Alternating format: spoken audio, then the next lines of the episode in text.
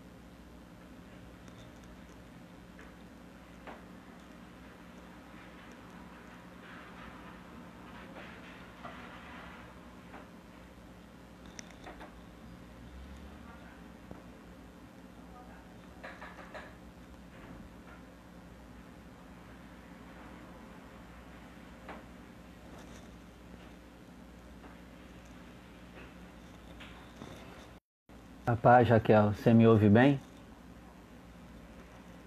Comenta aí, por favor, se está me ouvindo bem, se o áudio está legal.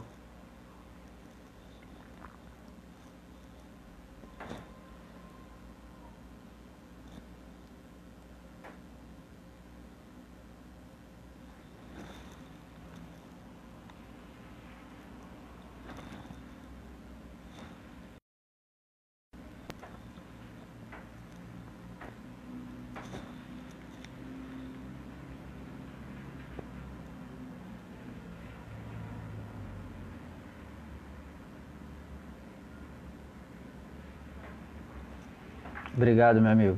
Tá me ouvindo bem? Legal? Tranquilo? Paz, Clodoaldo.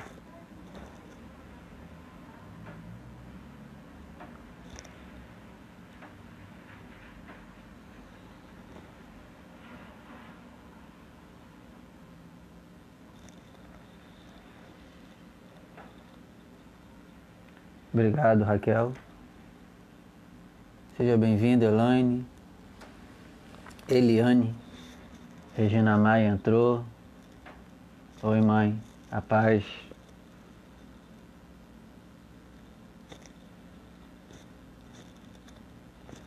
A Aline está aí também. A paz, Aline.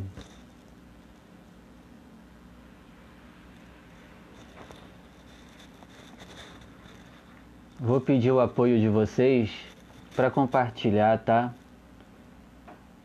Chame seus amigos para estar aqui conosco. Hoje o negócio vai ser quente, hein? Se você está acostumado com palavrinha com leitinho, você vai passar mal com o mocotó que você vai receber hoje.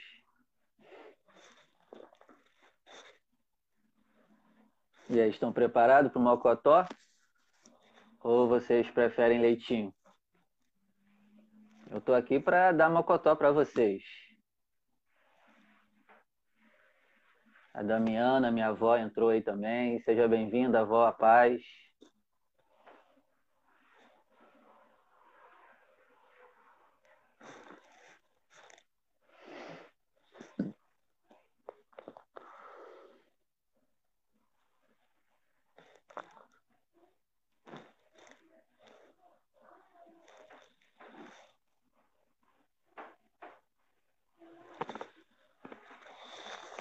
Quer Mocotó, Clodoaldo? Amém.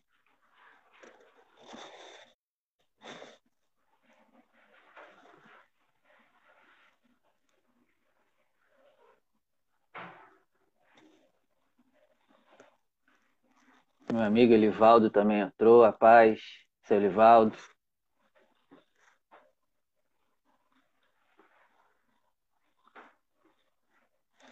Nos ajuda aí compartilhando, tá, gente?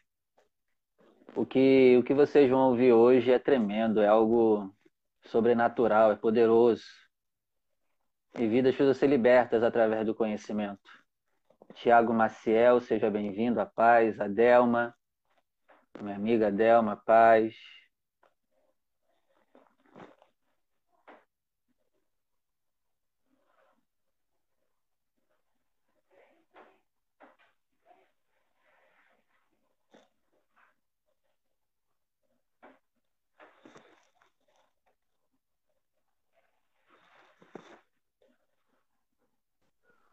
Só esperar o Tiago entrar.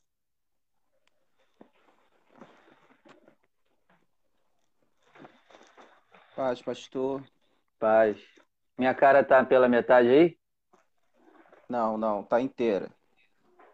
Para mim tá pela metade aqui.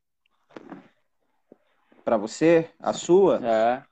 Não, não, ah, tá ótima assim porque tá aparecendo a sua, a sua cara inteira. É assim mesmo, Poxa. quando aparece quando aparece pela metade para você é que pro público tá bom. Tomara que fique assim, né? Pra gente editar depois, né? Não, não, tá, tá sim, tá sim. Daqui eu tô, eu tô te vendo bem, tô te vendo legal aqui. Hum, Só tô vendo meu textão. É, é assim mesmo. É, a imagem pro senhor aí tá, tá boa, o áudio, Tá, tá imagem. boa. Tá, show de bola então. Que a paz seja com todos nessa noite aí que já estão presentes, né? Ana Carolina entrou. Pastora Kelsilene, a paz. Laudiceia. A paz a todos. Se vocês puderem, já compartilha, tá? Porque hoje, hoje o negócio vai ser mocotó, não vai ser leitinho, não. E quem não É tiver verdade. acostumado com mocotó vai passar mal. Vai vomitar verdade. tudo que. É, hoje, é- hoje o assunto vai ser quente, né, pastor? Vai, vai. É, beleza. Pessoal, se tiver bem, se vocês estiverem vendo e ouvindo bem, coloca aí como a Aline Soares botou. Estou vendo tudo bem. Tá ótima a Vocês- imagem, isso Vocês aí. estão me vendo bem? Porque eu tô me vendo pela metade.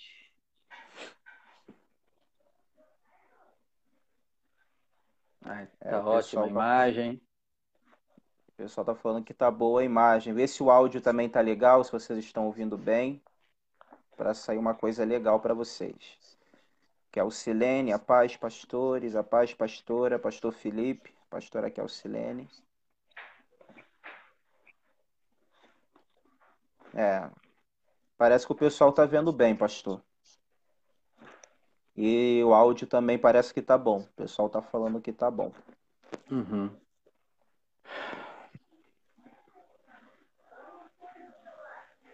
Quem puder já ir compartilhando aí, vai, vai marcando os amigos aí, tá bom, galera? Vai marcando aí o pessoal para ir compartilhando para a gente dar início.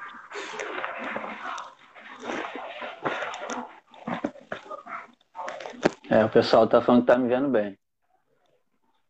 Tá. Eu só tô Ana vendo meu Carolina. textão. Então tá tudo certo. Não, é assim mesmo. Quando você tá, tá, quando você tá em cima, aí você não se vê bem mesmo, não. Mas é importante Uhum. que a gente é o público que tá te vendo, tá legal? Ah, É beleza. assim mesmo. Aí se você passar a se ver, as pessoas não vão te ver, entendeu? Ah, entendi. Está show de bola. Então Raquel, vamos tá começar, aí. meu amigo? Vamos sim, em nome de Jesus. Posso começar orando? Então vamos lá? Pode. Então vamos orar, gente. Peço que vocês também firmem o pensamento agora no Pai, para que Ele não nos deixe confuso nesse estudo, porque é um estudo que gera muita confusão.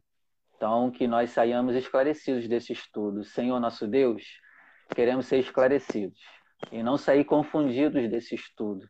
Que o Teu Espírito já vá preparando os corações para receber e que o teu Espírito nos prepare para passar do jeito que o teu povo possa compreender. E, Pai, que a tua palavra ela vá e produza santidade na vida sexual do teu povo e daqueles que ainda não são teu povo, mas vão receber essa ministração e vão ter temor e vão se converter após ouvirem esta ministração de hoje. No nome de Jesus. Amém. Amém. Que assim seja. Amém. Então, meu amigo, Amém. o tema de hoje é sexo, né? Eu tinha falado com o senhor que a gente Sim. poderia falar sobre sexo. E aí eu queria Sim. começar com você, meu amigo, sabendo o, o teu conhecimento bíblico. Eu queria que você passasse para o povo o que você vê do sexo na Bíblia, o que, que Deus pensa do sexo, o que pode, o que não pode ser feito. Eu queria te dar essa primeira oportunidade aí de você já começar a falar para a gente aí, para a gente aprender um pouquinho contigo também. Amém. Antes da gente, antes de eu entrar, tá, tá legal o áudio aí? Tá ouvindo bem? Tá, tá, eu tô ouvindo bem. Tá ok. Bom, primeiramente quero dar aí mais uma vez a, a paz de Cristo aí para os nossos amigos e amigas que estão assistindo e os que vão entrar depois também. E, pastor, na verdade, esse é um tema muito, mas muito importante e eficiente para todos nós. Para mim, principalmente. Para mim, eu creio que para o senhor, nós como homens, e também para as mulheres e os homens de Deus que nos assistem e nos ouvem agora.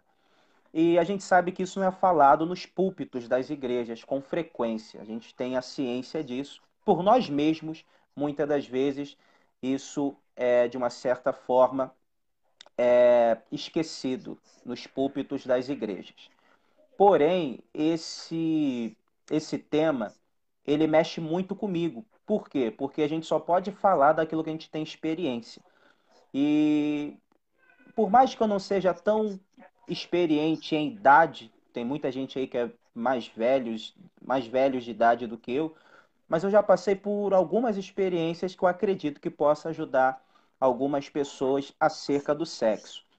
E para começar, eu vou ler um texto que diz lá em Jeremias capítulo 13, Jeremias capítulo 13, e o versículo de número 23. Jeremias capítulo 13, versículo 23, que diz assim, ó, eu vou ler para vocês. Será que o, etíope pode mudar a sua pele? Ou o leopardo as suas pintas, assim também vocês são incapazes de fazer o bem.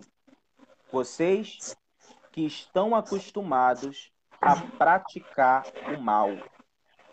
E aí você pode perguntar, pastor, mas que texto é esse? Jeremias 13, 23, o que, que tem a ver com sexo? Bom, pelo menos tem tudo a ver com o que eu vou falar um pouco aqui. Porque nós, como seres humanos, estamos acostumados habituados em praticar o mal. E principalmente nessa questão, podemos chamar de o mal sexual, né? Estamos habituados em levar uma vida sexual errada. E isso não é apenas da, da nossa é, biologia humana, mas sim também da nossa faz parte da nossa cultura no Brasil. É só no Brasil que as mulheres se vestem como se vestem, por exemplo.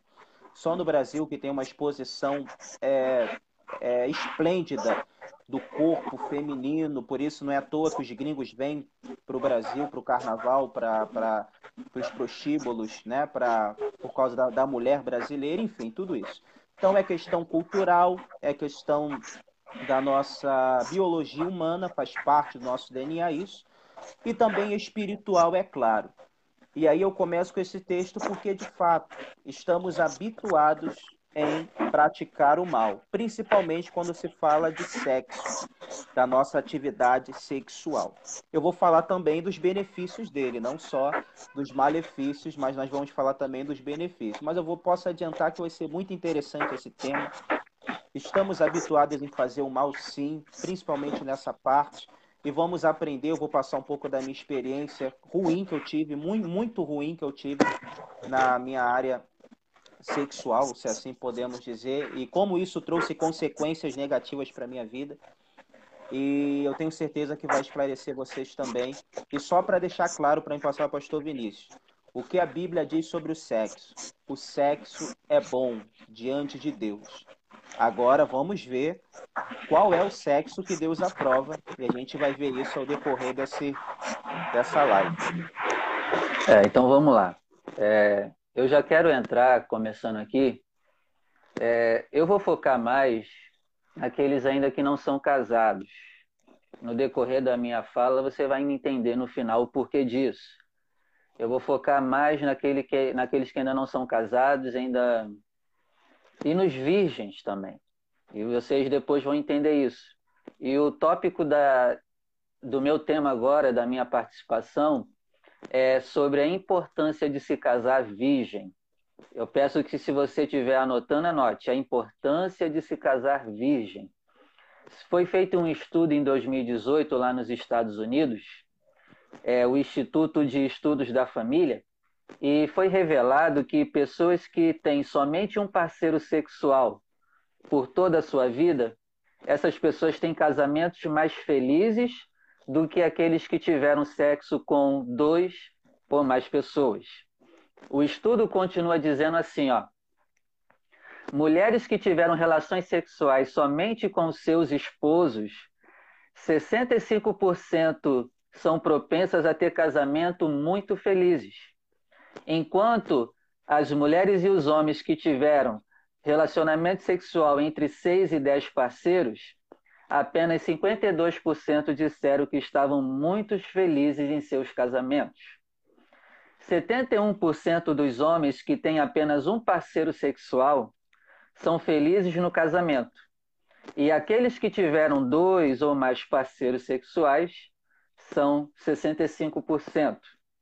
Essa pesquisa também pesquisou de 2010 a 2018 e chegaram à conclusão que apenas 5% das mulheres nos Estados Unidos se casaram virgens e 5% dos homens.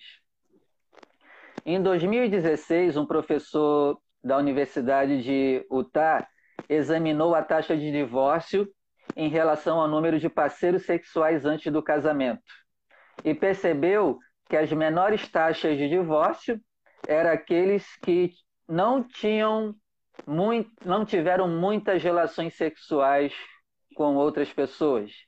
E ele diz que as pessoas que tiveram apenas um relacionamento e casou com aquela pessoa, a chance de se separar ela é mínima. É, outra coisa também interessante nesse estudo é que as mulheres que conseguem e os homens se manter virgens até casarem com seus respectivos maridos e esposas estão menos propensos a se divorciar após os cinco anos de casamento. Esse estudo também aponta que pessoas que já tiveram vários relacionamentos e depois casam, a chance de se separarem em cinco anos é de mais de 80%. Então, outra coisa também interessante nesse estudo é que pessoas que cresceram sem a presença de ambos os pais no lar tiveram mais parceiros e se divorciaram mais. Então, quanto o que eu quero trazer é quanto mais parceiro antes do casamento, mais chance de divórcio. É claro que não é só isso, né? O casar virgem envolve é uma das engrenagens muito importantes do casamento mas é uma engrenagem muito importante. Se você vê na Bíblia, de lá de Levítico, Ezequiel, 1 Coríntios capítulo 7, vai falar da importância de se casar virgem. E daqui a pouco eu vou entrar mais nessa questão do porquê que Deus nos aconselha a procurar nos casarmos virgens. E aí eu te pergunto, por que, que é tão importante casar virgem? 1 Coríntios capítulo 6, verso 16, lá está escrito que quem se deita com uma prostituta se torna uma prostituta junto com ela, não é isso? Você já deve ter lido lá e sabe que é assim. Então, o que que Paulo está nos ensinando? Quando há um ato sexual, se transfere emoções, se transfere desejos. O que que Paulo quer dizer?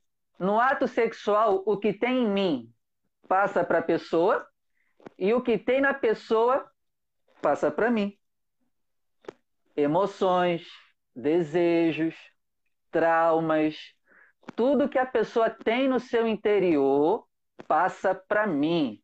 E tudo que há em mim passa para a pessoa. Guarde isso. É para você ver o quão sério é o sexo para Deus. Aí, continuando aqui, é por isso que Deus pede para que a pessoa ela escolha somente uma pessoa. E escolha muito bem e viva só com aquela pessoa. Lembrando que eu estou voltando essa palavra agora para quem não é casado e para quem ainda é virgem. Eu quero que você preserve a sua virgindade e eu quero que você não se apresse a casar, para você ver o quão sério é. E aí, continuando aqui, eu faço uma analogia do sexo com o Bluetooth, pastor Tiago. O sexo é parecido com o Bluetooth. O sexo é como dois celulares se conectando via Bluetooth, passando informações um para os outros, um para o outro. Tá bom? E aí o que que acontece? No, quando ligamos o Bluetooth, eu passo coisas de mim para você, do meu arquivo para você, e você vai passar coisas do seu arquivo para mim. Assim é o sexo no mundo espiritual é uma transferência de coisas. O que habita em mim passa para você e o que habita em você passa para mim. Por isso é muito importante você saber escolher a pessoa correta, porque vai ser uma transferência de coisas. Outra coisa também importante, as pessoas não dão valor para a seriedade do sexo e aí o que, que elas fazem? Elas ficam trocando informações com várias pessoas. E o que, que vai acontecer com o teu celular? Vai entrar vírus e ele vai se corromper o teu celular. E isso representa o quê? Problemas emocionais. Vírus que entra dentro de você e começam a destruir o teu coração. E eu vou além a pessoa que faz sexo com várias pessoas, ela vai começar a ter deformação de caráter. Ora, se Paulo disse que quem se deita com uma prostituta se torna uma prostituta, isso quer dizer o quê? Você também vai ter as mesmas atitudes de uma prostituta porque se deitou com ela. Então, o que tem nela passa para você. Por isso que Paulo vai dizer que a mulher santa, quando está casada com um marido ímpio, ela santifica o marido através da santidade dela. Porque, pastor Tiago, vai passar, vai passar coisas boas dela para o marido através do ato sexual. E, em vez dela ser contaminada, não. A pessoa que é santa, ela contamina com santidade a outra pessoa. E aí eu passo para o senhor continuar. Verdade, pastor. Há uma transferência, né? E eu escrevi um pouquinho sobre isso que o senhor falou, mas antes de falar sobre isso, só para enfatizar no texto que eu li, que diz que nós estamos, é, que Jeremias vai dizer ao povo de Israel, né? Assim também vocês são incapazes de fazer o bem. E por quê? Porque o sexo está relacionado em tudo que é mal na humanidade. Não é à toa que um sexo é um tabu dentro das igrejas. E, de fato, a própria, a própria Bíblia relata isso. Por exemplo, em Gênesis capítulo 6, na corrupção da humanidade, uma das atribuições para a corrupção humana foi o sexo. Porque os homens só queriam se aproveitar das filhas dos homens. E aí começou aquela orgia generalizada, se é que podemos dizer assim. Eles só queriam saber daquilo e começaram a pensar o que era mal. Então lá no início você já vê. Pastor, mas não foi Deus que criou o sexo? Sim. A gente sabe que Deus criou o sexo. E eu peguei aqui pelo menos três atributos do sexo que Deus aprova. Pelo menos três. Já vou falar dele já já. Mas você sabe que o homem caiu, né? Com aquela desobediência no, no Éden de Eva e aquela coisa toda. E aí vai entrar a, a corrupção é, no gênero humano. E aí o sexo, a partir de então, ele vai ser deturpado, né? ele vai ser corrompido. Não é mais aquele sexo de Hebreus que diz que tem que ser é, sem mácula, mais fiel, né? Agora vai ser uma coisa corrompida. E a partir de então, é, isso vai começar. É, é, o homem não vai dominar o sexo, mas o sexo vai passar a dominar o homem. E aí vai trazer graves consequências para povos e pessoas em particulares. E isso a gente vai ver aqui na Bíblia. Por exemplo, eu falei Gênesis 6, a corrupção humana. A gente vê que o sexo estava entrelado lá. Em Gênesis também a gente pode ver a destruição de Sodoma e Gomorra. É, era um povo é, completamente é, que só vi, que uma das mais práticas que eles cometiam era a prática sexual. Era um povo que vivia em orgias e depravação sexual, imoralidade sexual, e isso vai fazer com que o pecado daquela gente chegue até a Deus. Então veja que o sexo também está envolvido. É, Ló, por exemplo, Ló, quando ele é salvo né, de Sodoma e Gomorra, vocês conhecem a história, sabe que as duas filhas de Ló, por a sua esposa ter virado uma estátua ali por olhar para trás, elas se relacionaram sexualmente com seu pai, embebedando ele. Primeiro foi uma para dar descendência, ainda que fosse por um bom motivo, vamos dizer, por um motivo justo, mas era completamente errado diante de Deus. Levítico 18 diz isso.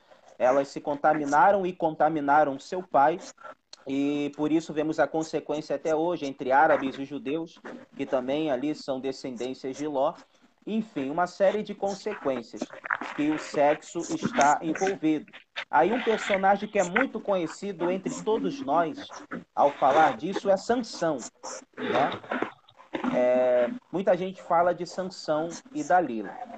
Sansão, você sabe que foi um homem que foi consagrado a Deus desde o ventre da mãe dele, né? É, o anjo apareceu ali para sua mãe e disse a ela que ela teria um varão e o nome dele seria Sansão. Ele seria Nazireu. Ele foi consagrado a Deus para governar o povo de Israel. É, não, numa época muito difícil para Israel, onde Israel tinha juízes, e Sansão foi escolhido para ser um, um dos juízes.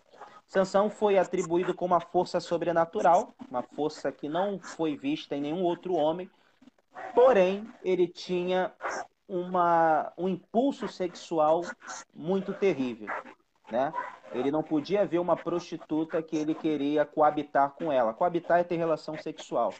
Ele não podia ver uma prostituta que ele queria se relacionar com ela sexualmente. Era o impulso que ele tinha. Né? E isso, você sabe as consequências que trouxeram para a sanção. E um dos atributos que o sexo que é aprovado por Deus, que agrada a Deus, ele traz, eu anotei aqui, é o prazer. É o segundo atributo. Eu vou falar do primeiro já já, mas o segundo atributo é o prazer. Se você quiser anotar, você anote. É o prazer. E por que o prazer? Eu vou, vou continuar em sanção aqui você vai entender o porquê. Ah, não, perdão, eu falei, eu já fui para o segundo, mas é o primeiro. O primeiro atributo sexual é a unidade física, é isso que o pastor Vinícius acabou de falar, a unidade física e espiritual. Gênesis 2 e versículo 21 e 24, que diz que o homem deixará a sua casa se unirá a, se unirá se a mulher e se tornarão uma só carne. Foi o que o pastor Vinícius acabou de dizer, citando o que o apóstolo Paulo disse quando se deitamos, quando, se, quando o homem se deita com uma prostituta, ele se torna como uma prostituta. E isso é verdade. Lá em Gênesis 2, versículo 21, Deus já vai dizer isso, que o homem tem que deixar pai e mãe e unir-se a uma mulher para que se tornem uma só carne. Então aí você vê a unidade física e a unidade espiritual porque é passar essa transferência que o pastor Vinícius ele mencionou aí, né? É, são transferências emocionais, espirituais e físicas também, porque se a pessoa tiver com HIV, ela passa para outra. Então a doença é física e aí ambos vão ficar doentes, emocional e espiritual. Por exemplo, a unidade física e espiritual, ela tem que ser muito bem pautada aqui, porque o sexo que vai agradar a Deus, a gente sabe que é aquele que está dentro do casamento. Foi como o pastor Vinícius disse: relação sexual com mais de uma pessoa ou com a pessoa errada vai te trazer prejuízo é, fisicamente, emocionalmente espiritualmente. Vamos ver, pelo menos, a, vamos ver é, agora a parte boa. Vamos começar com a parte boa. A parte boa de você se unir com a pessoa certa sexualmente, você se unir com a pessoa certa sexualmente é qual? É que você vai ter a unidade física satisfatória e a unidade espiritual necessária. Por exemplo, 1 Samuel 1,19, o que que diz lá? Que Ana era casada com Eucana. Ana não tinha filhos era estéreo. Já é, a sua rival, né, que era esposa também do seu marido, ela dava muitos filhos e Ana sofria muito com aquilo. Mas olha a unidade física, porque eles coabitavam, logicamente, eles eram marido e mulher, eles tinham relação sexual, tanto Ana quanto Eucana, e eles adoravam juntos na casa do Senhor. Olha, a unidade física e espiritual. Aqui você não vê julgo desigual. Aqui você não vê julgo desigual. Ou seja, eles tinham a mesma espiritualidade. Mesmo Ana sofrendo com a esterilidade, eles tinham a mesma espiritualidade. Então, eles eram unidos fisicamente. O sexo trouxe essa unidade fisicamente dentro do caso do relacionamento deles e espiritualmente também. Porque no capítulo 1, versículo 19 diz que eles foram juntos, adoraram ao Senhor juntos e depois coabitaram. E Deus se lembrou de Ana. Ó, união espiritual e união sexual.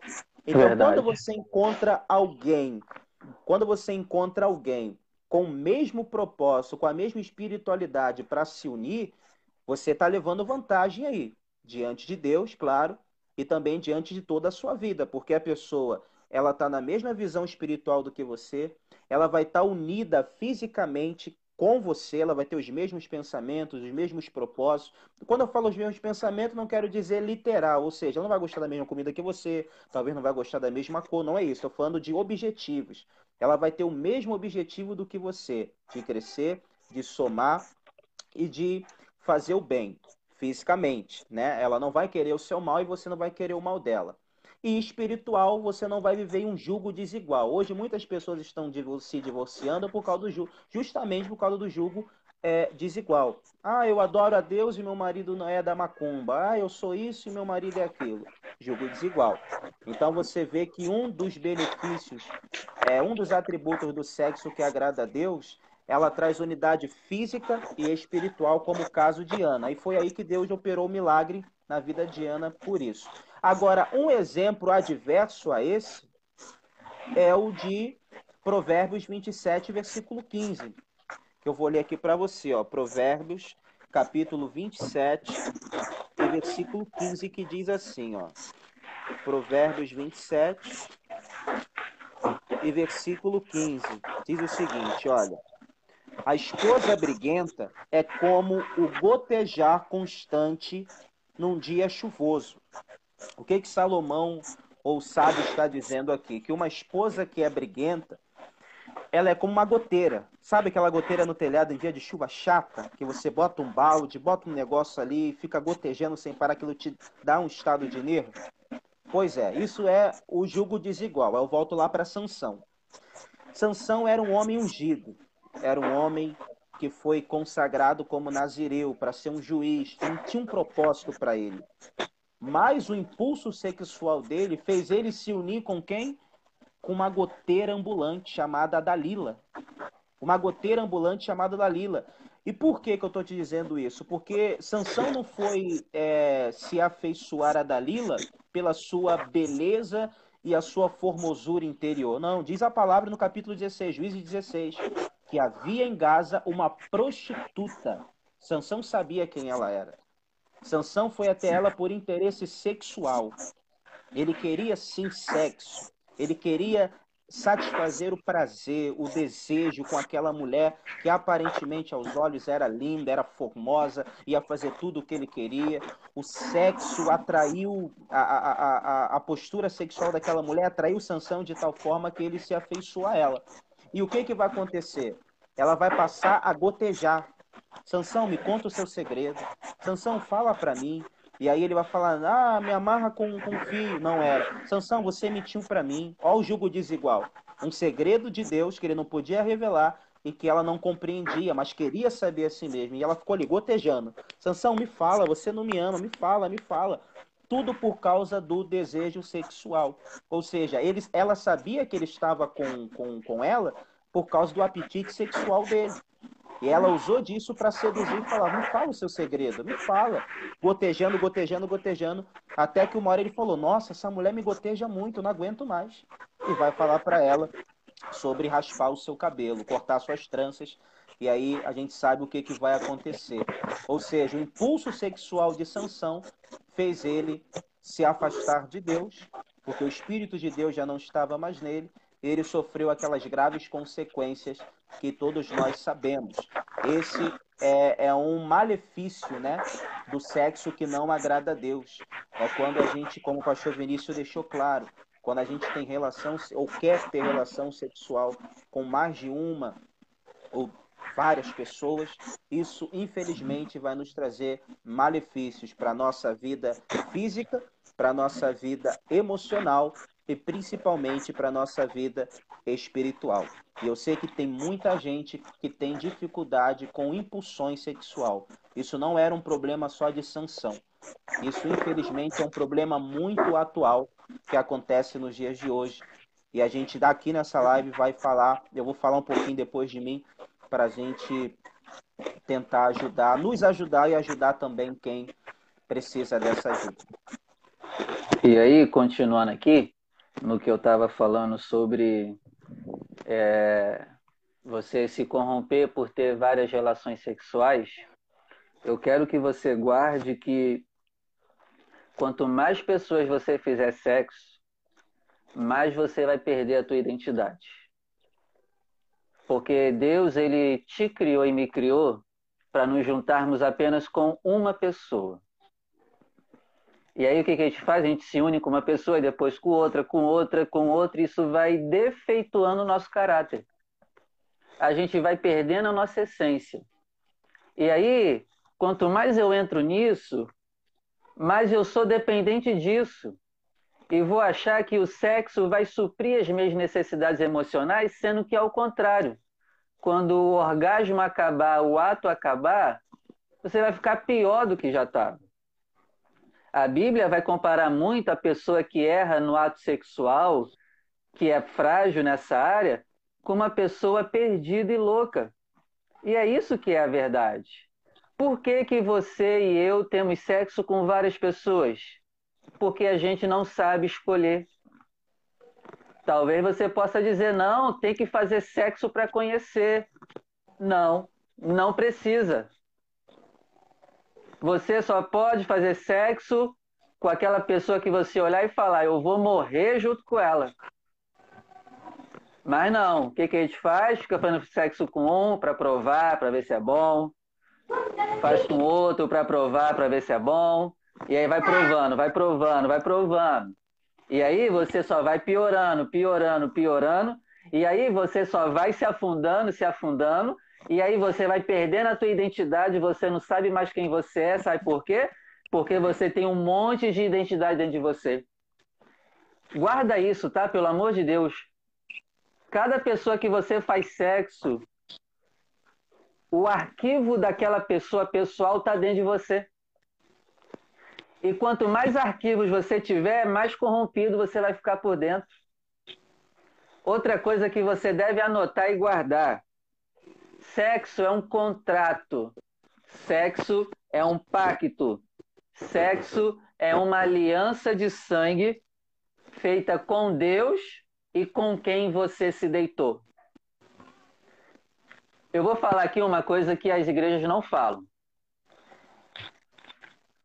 Eu quero que você guarde isso. O primeiro cartório foi inventado, se eu não me engano, nos Estados Unidos no ano de 1700. Os religiosos hoje acham que o casamento para validar tem que, tem que ser no cartório. Tá, tem que passar pelo cartório sim, meu amigo, tem. Mas no mundo espiritual, o casamento não nasce é no cartório, não. E aí, vocês sabem quando é que, para Deus, você está casado com alguém? Deixa eu te perguntar uma coisa no Jardim do Éden tinha cartório? No jardim do Éden tinha cartório? O que que validou no jardim do Éden o casamento de Adão e Eva? Adivinha? O ato sexual. Quando eles se uniram sexualmente no jardim do Éden, Deus olhou e falou: Agora vocês estão casados. E eu vou te falar uma coisa que é dura, é dura. Dói até em mim também. Com todas as pessoas que você já fez sexo na sua vida, para Deus é como se você tivesse casado com elas. E aí eu te pergunto, quantos casamentos você já teve? Isso é muito doloroso, mas é a verdade. Com todas as pessoas que você faz sexo no mundo espiritual, você casou com elas. E eu te provo isso de uma maneira simples. Todas as pessoas que você já fez sexo, você nunca se esquece delas. Parece que tem algo, pastor Tiago, que fica guardado dentro da gente daquela pessoa que a gente já se relacionou. É ou não é? Verdade. Por quê? Porque a essência da pessoa está na gente. No mundo espiritual foi feito um casamento.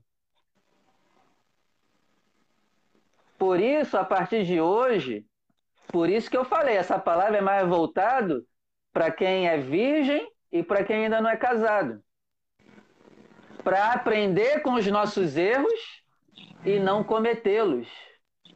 Porque nós estamos aqui passando os nossos erros.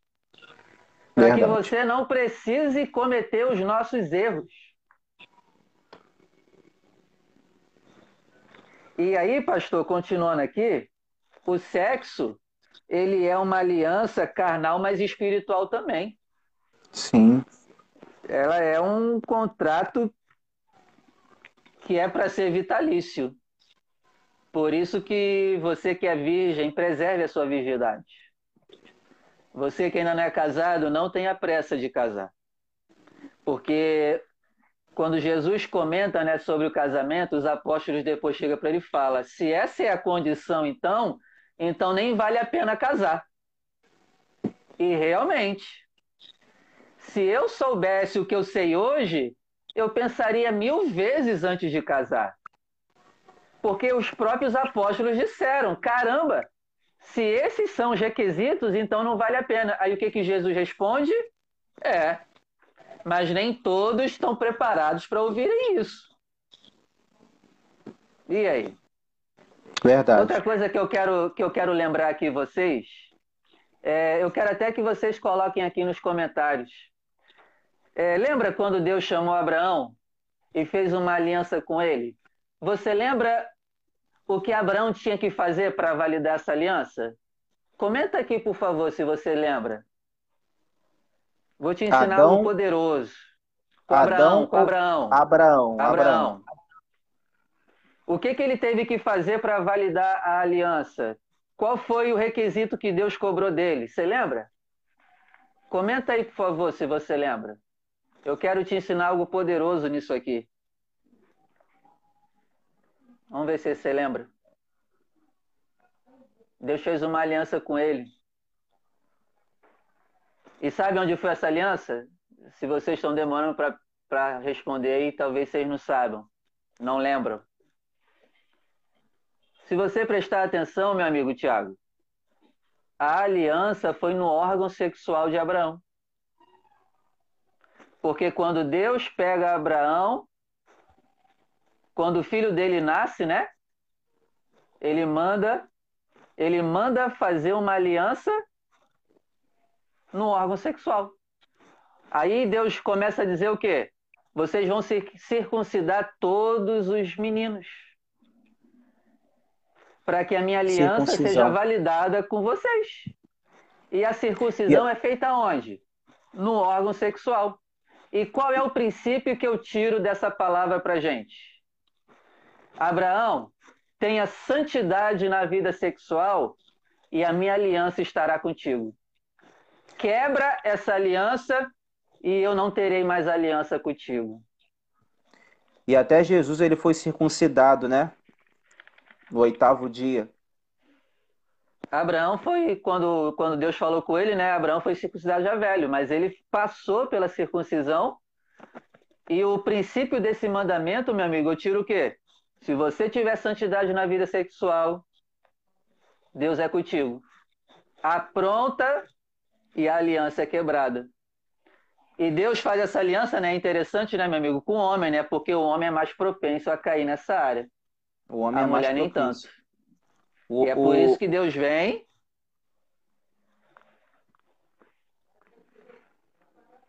Vai lá, pode terminar. E aí é por isso que Deus vem e faz a aliança no órgão sexual. E esse princípio desse mandamento a gente tem que trazer para a nossa vida. Tanto o homem como a mulher. Andem em santidade na vida sexual. Eu estarei com vocês. Né, meu amigo? Verdade. E pegando o gancho do homem ser mais propício a- ao erro, isso é um fato. O homem, ele é mais carnal, sexualmente falando, do que a mulher, né? A gente tem, por exemplo, na Bíblia a gente vê vários, pastor Vinícius, o senhor pode me corrigir se eu estiver errado.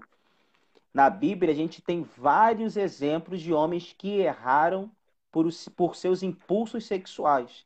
Mas o senhor lembra de uma mulher que caiu por causa de um homem? Não Uma lembro. mulher?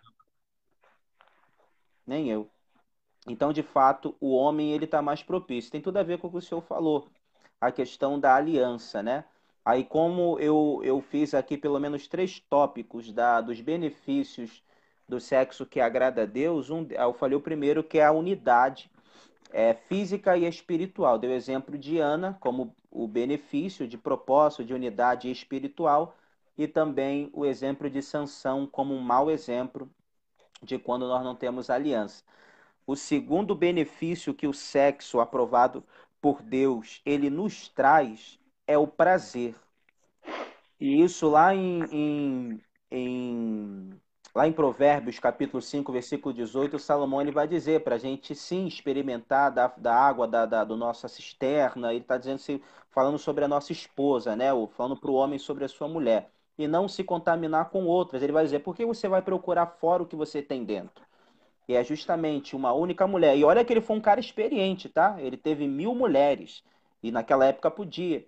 Mas ele, ele mesmo está dando um exemplo e está dando um conselho para dizer: olha, não, não sai por aí querendo ter prazer com várias mulheres. Porque o prazer que você tem com várias mulheres não são prazeres. Na verdade, são é, é, falsas alegrias momentâneas que depois do ato você vai se sentir mal, você vai, vai É. ficar com remorso, você vai ficar arrependido, É problemas vai- emocionais né, e espirituais. Pro- problemas emocionais, problema de identidade, como o pastor bem disse. Mas Deus não. O sexo é uma forma deixada por Deus para expressar o mais alto grau de intimidade dentro do amor, puro, saudável, fiel e, portanto, prazeroso, como resultado de algo que é bom e aprovado diante de Deus.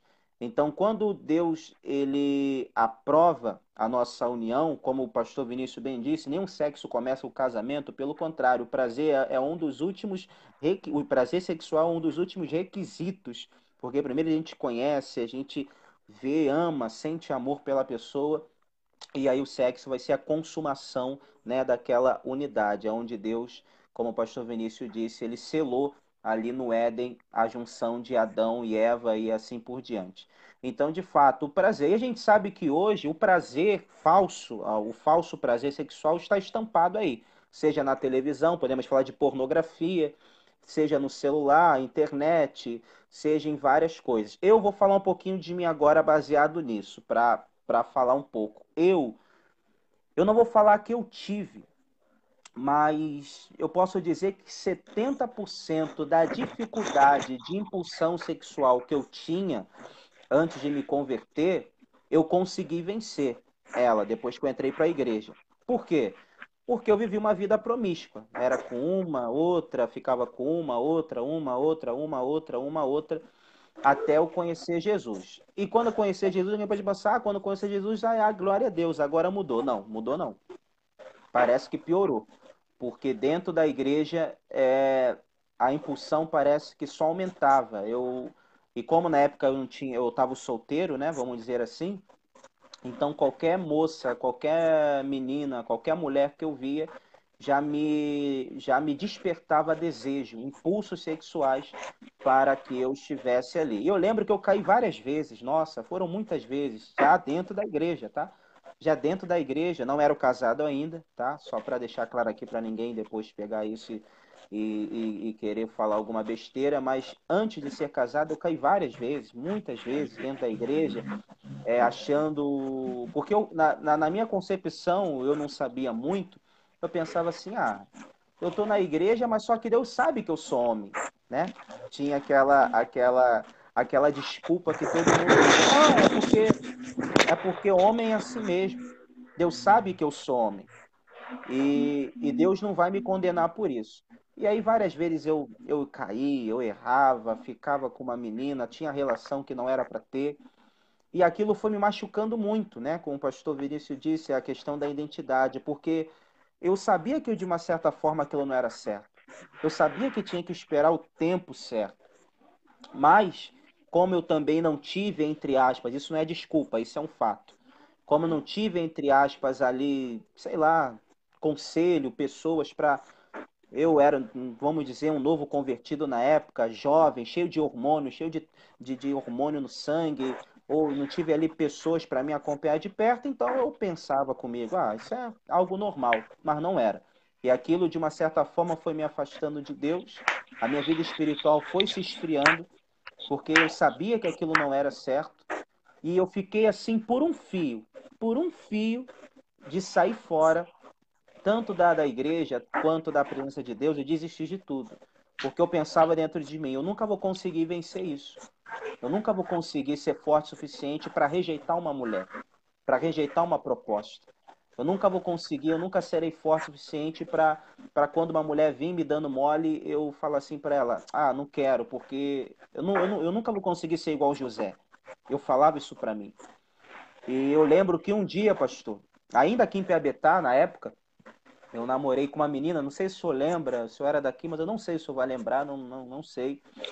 E, cara, eu lembro que quase que essa menina, ela, por um fio, eu saio diante de Deus. Saio da presença de Deus, saio da igreja, porque era aquela questão do julgo desigual. Eu queria buscar a Deus, mas a, a, a pessoa que eu estava só estava ali por interesse carnal, não, não queria compromisso espiritual, não queria as coisas de Deus como elas eram de fato. E aquilo foi me consumindo, aquilo foi me destruindo por dentro, até que um dia eu tive que tomar uma decisão. Ou escolhi, aí faz o, aí o que o senhor falou da aliança, né? A aliança. Ou eu fazia uma aliança com Deus, ou eu continuava na vida promíscua a qual eu vivia, na vida sem compromisso a qual eu estava vivendo. E aí foi quando eu tomei a minha decisão de fazer aliança eu tenho muitas consequências até hoje por causa disso. E não é consequências para é para você pensar é doença, não é nada disso não, graças a Deus, não é nada disso não. Mas são consequências, como pastor, problemas que vêm para o futuro, problemas do passado que acabam interferindo no futuro, tudo pela questão sexual, impulsos sexuais. E hoje eu falo para você com toda certeza, você que está talvez passando por algo parecido, não vale a pena. Não vale a pena. Para eu casar, eu lembro que eu fiquei orando cerca de sete, oito, nove meses, sem ter contato com nenhuma mulher e pedindo a Deus, Senhor, eu já estou até desistindo do, de, de, casar porque eu acho que esse negócio não, sabe, não é para mim, eu, eu nunca vou prestar. Eu fiquei orando, orando, jejuando, buscando, Deus foi me dando força para vencer aquela, aquelas tentações, da, aqueles impulsos que eu sentia. E aí, de fato, depois de quase um ano, sem ter contato com nenhuma mulher, foi quando Deus começou a me dar sonhos de como que seria o meu propósito na vida conjugal. Ele queria me abençoar na minha área conjugal e sentimental, até porque eu iria precisar disso. E de fato, depois de muito tempo, Deus ele colocou a minha esposa na minha vida. E eu falo assim em nome de Jesus e diante de Deus. Cara, eu sei o que eu passei por causa disso. Eu sei que eu deixei quase tudo a perder por causa disso. Casei. Aí você me pergunta, e aí, pastor, melhorou? 70% sim, mas a luta continua. Não é uma luta que é vencida em um dia. tem pessoas que talvez não sintam tanto. Talvez seja algo também da, da, da biologia do corpo de cada um, não sei. Talvez tenha pessoas que não sintam tanto, mas já outras sentem esse impulso. Por exemplo, não é na Bíblia toda que a gente vê um Sansão, em, em todos os capítulos, em todos os livros. Sansão foi um algo único, por exemplo, que teve. Davi caiu, por exemplo, mas não era igual Sansão. Sansão tinha impulsos, é diferente. Não é toda pessoa que sente impulsos sexuais, né? Mas aí a gente vê que é possível vencer sim.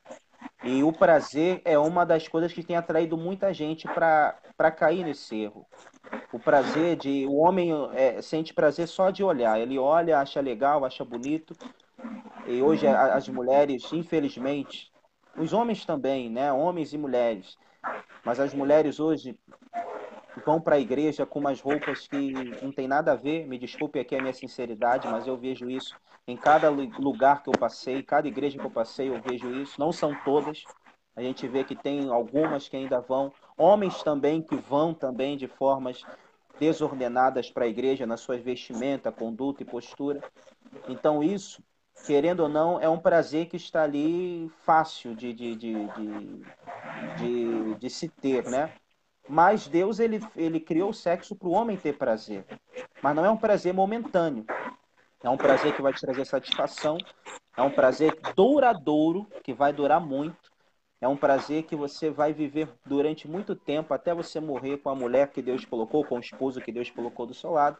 E você não vai sentir necessidade de encontrar ou sentir prazer em outro lugar. E aí você não vai ter a sua vida moral, espiritual deturpada por causa de um prazer momentâneo. É, Para passar para o pastor, em Eclesiastes 9, versículo 9, vai dizer o seguinte, ó. Eclesiastes 9, versículo 9 diz assim. Eu vou ler para você, ó. Desfrute, em algumas traduções está, goze a vida com a mulher a quem você ama, todos os dias dessa vida, sem sentido. Sem sentido, que Deus dá sentido. Peraí, vou ler de novo. Desfrute a vida com a mulher que você ama todos os dias dessa vida, sem sentido que Deus dá a você debaixo do sol. Todos os dias sem sentido, pois essa é a recompensa essa é a recompensa na vida pelo seu árduo trabalho debaixo do sol. Então aqui Salomão está falando de um prazer duradouro, todos os dias. Tem gente, tem casal que não sente mais prazer em ter relação sexual. Mas o prazer foi algo que Deus acrescentou na, na, na nossa relação. Tem casal que já não tem mais esse prazer, já acha que tem, tem que. E casais novos, tá, pastor? Eu sou novo, o senhor é novo, somos aí novos casados. E tem muito casal novo que está vivendo, infelizmente, esse problema no seu casamento. Não estou falando aqui de casal com 30, 40 anos de casado. Casais novos que se casaram agora. E já não sentem mais prazer na sua vida sexual com o seu cônjuge. Por quê? porque talvez está dando legalidade para prazeres, prazeres que são momentâneos e não vale a pena. Eu errei muito, eu não tenho vergonha de falar isso não. E eu digo para vocês, não errem. Fujam da imoralidade sexual, como Paulo vai dizer a Timóteo. Fuja, porque de fato não vale a pena. Isso traz prejuízos que até hoje eu vivo isso na minha vida por conta de erros cometidos no passado. Aí eu passo para o pastor Vinícius. É, e outra coisa para é, alimentar em você que ainda não é casado e é virgem, eu, eu vou te mostrar outra consequência de casar já tendo várias relações. É, vamos supor que você case com uma pessoa que já foi traída, pastor Tiago. Aí você casa com uma pessoa que foi traída, ela já é ferida nisso. O que, que vai acontecer com esse casamento? essa pessoa agora, pastor Tiago, ela vai, ela vai ter uma cobrança absurda em cima de você. Porque ela já é ferida lá atrás. Então, agora, essa pessoa, ela vai ela vai cair matando, já, já vai... É terrível, é terrível.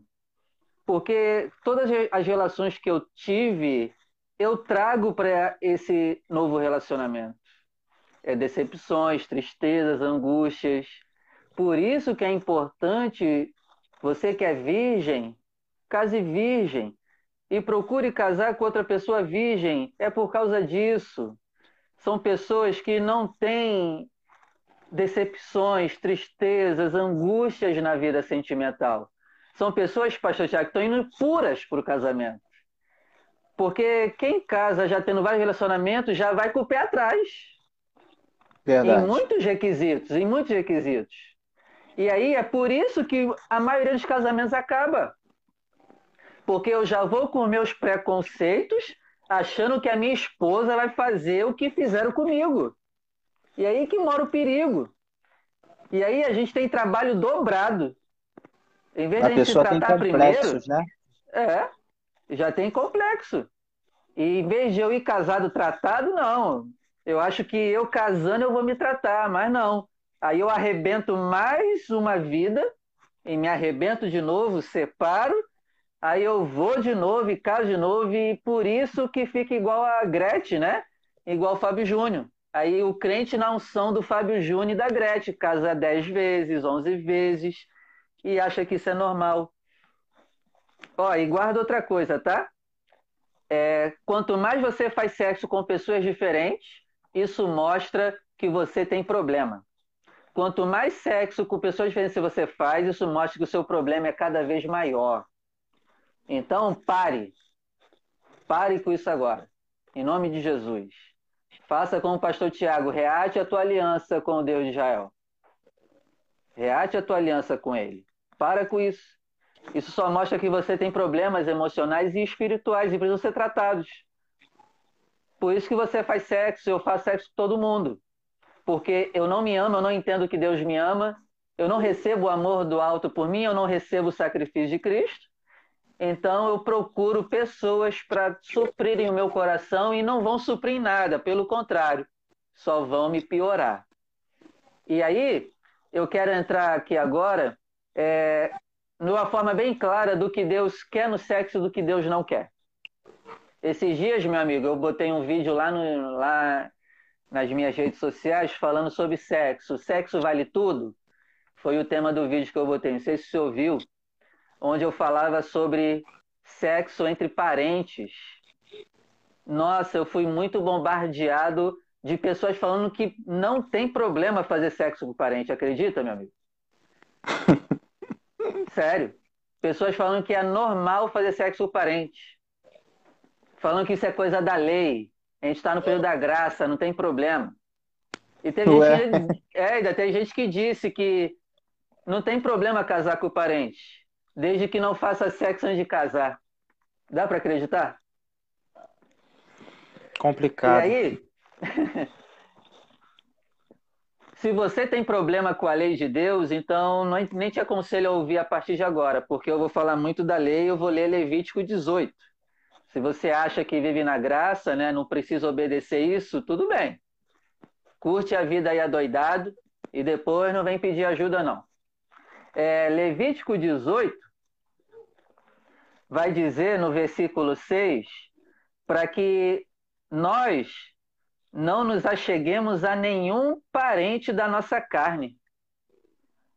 Nenhum parente, nenhum, pode ser de 29 grau, pode ser, pode ser parente lá do sertão, não me interessa, não pode. Não pode. Não pode sexo com parentes, não pode, pelo amor de Deus. Mas se você não vê problema, você que sabe. Aí fala, né? Aqui dá os detalhes. Não se deitar com o irmão, pai, irmão do teu pai, o filho da tua filha. Aí Deus vai, vai, vai ele vai esmiuçando, pastor Tiago, senão alguém pode usar. Ah, não, eu só me deitei com a minha prima. Então Deus vai e especifica tudo, né? Para ninguém usar como desculpa. Aí ele continua dizendo o quê? Ele, ele, e ele termina o versículo 17 sobre não fazer sexo com parente. Ele diz: Quem faz sexo com parente está cometendo maldade. É por isso que essas pessoas me apedrejaram, porque elas são malignas. Quem faz sexo com parente é maligno, está na palavra. Levítico 18, verso 17. Maldade é quem faz sexo com parente. E se tem alguém que me ouve ou vai me ouvir que faz, para. Isso mostra que você é maligno. Isso é maldade pura. Aí, continuando aqui a leitura, Levítico 18, verso 18, lá vai dizer que você não pode se deitar com uma mulher e com a irmã daquela mulher. Muitos homens fazem isso, né? Pegam a mulher e a irmã dela e se acham os gostosões por fazerem isso, comenta nas suas rodas de amizade. Não pode. Aí Deus também vai dizer para você, Levítico 18, verso 19, vai dizer para você não se deitar com a sua esposa no período menstrual. Você sabia que não pode fazer esposa no período menstrual? É bíblico? Comenta aí se você sabia. Comenta aí se você sabia. Não pode. E aqui eu vou te ensinar um, eu vou te ensinar algo que Deus me ensinou sobre isso. Porque eu questionei a Deus, meu amigo. Eu perguntei, pra, por que, eu não posso fazer sexo com a minha esposa no período menstrual? Se eu tiver com vontade. Qual o problema? Aí sabe o que Deus respondeu? Por que, que ele faz isso? Para que vocês nunca percam o prazer um com o outro. Porque quem faz sexo todo dia, uma hora, meu amigo, vai acabar enjoando do outro. Então, essa parada do período menstrual que dura uma semana é para quê? É para reavivar o prazer sexual do casal um para com o outro. Olha que tremendo. Isso é, é para preservar a, a, o teu casamento. É igual a quarentena depois da gestão, né? Também. De uma certa forma, para o homem voltar, de uma certa forma, a querer se relacionar com a sua esposa, né? Depois de muito tempo porque o homem que faz sexo todo dia com a esposa vai acabar enjoando dela e vai acabar procurando depois outras. Por isso, para nesse período, né? Reaviva, chama de novo o prazer de ter o corpo da, do seu cônjuge e aí se reúnem de novo. Aí, continuando aqui, é, Deus vai falar em Levítico 18, verso 20, que a gente não pode se deitar com a mulher do próximo, isso aí você já sabe. Porque senão, olha, ele termina o verso 20 dizendo, porque senão você vai se contaminar. Então, sexo errado te contamina. É, outra coisa interessante, pastor Tiago, é que no verso 20 fala para não se deitar com a mulher do próximo, só que no verso 21, Deus ele coloca um assunto que parece que não tem nada a ver, porque ele diz assim, ó, e da tua descendência não darás nenhum para fazer passar pelo fogo perante Moloque, e não profanarás o nome de teu Deus, eu sou o Senhor. Ó, não tem nada a ver. É ou não é, meu amigo? Parece que não tem nada a ver. Ele quebra aqui, né, o ritmo, tá falando de sexo, aí vem falar de filho. E aí, o que que eu descobri, né? Eu, eu perguntei para Deus, Senhor, o que que isso tem a ver? Por que que não sacrificar os filhos a Moloque está relacionado à vida sexual do homem e da mulher? Aí Deus me ensinou e eu quero passar essa revelação para você agora. Guarda essa, tá? Quem tem uma vida sexual errada não cuida bem dos filhos que tem. Você pode reparar, toda pessoa que apronta na vida sexual não dá o devido valor para os seus filhos. Isso é muito forte. É assim que você descobre se o teu cônjuge está te traindo ou não. É uma das maneiras. Tem outras maneiras que a Bíblia fala. Eu dou isso no curso de casais, onde eu por, por, pelas igrejas que eu passo, pastor Tiago, eu dou um curso de casais falando sobre tudo isso. Porque realmente não é ensinado. E eu abro a mente do pessoal. Então, quem tem uma conduta sexual errada não dá o devido valor para os filhos. Trata igual cachorro. Deu comida, deu deu bebida, faz um carinho lá, um cafuné e tchau e benção. Não, não são pessoas presentes na educação dos filhos. É assim que a gente percebe. E aí, continuando, é, Levítico 18, verso 22. Com homem não se deitará como se fosse mulher. Né? Aqui fala de relações sexuais de pessoas do mesmo sexo. E aí Deus fala: quem se deita com pessoas do mesmo sexo está cometendo abomi é, abominação. Então me desculpa, mas você que é militante LGBT, você está cometendo abominação. Você que está se deitando com pessoas do mesmo sexo e vai para a igreja achando que está tendo comunhão com Deus, agora tem até igreja LGBT, você está se enganando a si próprio.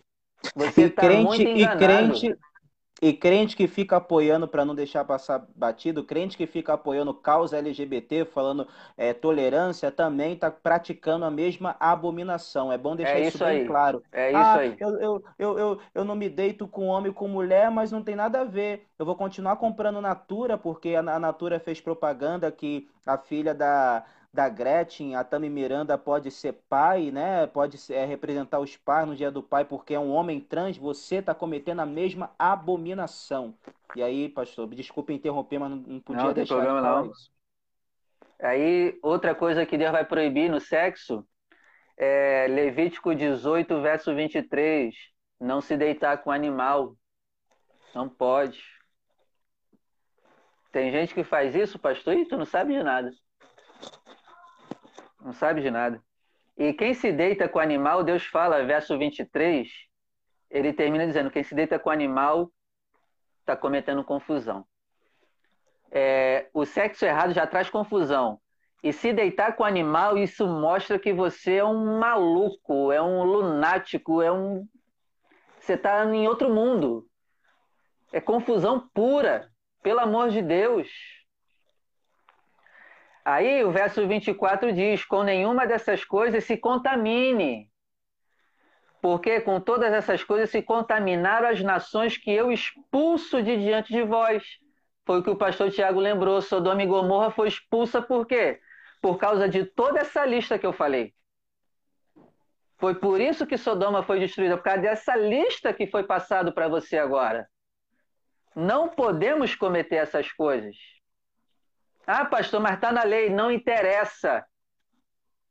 Eu sigo esses princípios dessa lei e vou vivê-las até o final e vou ensinar elas.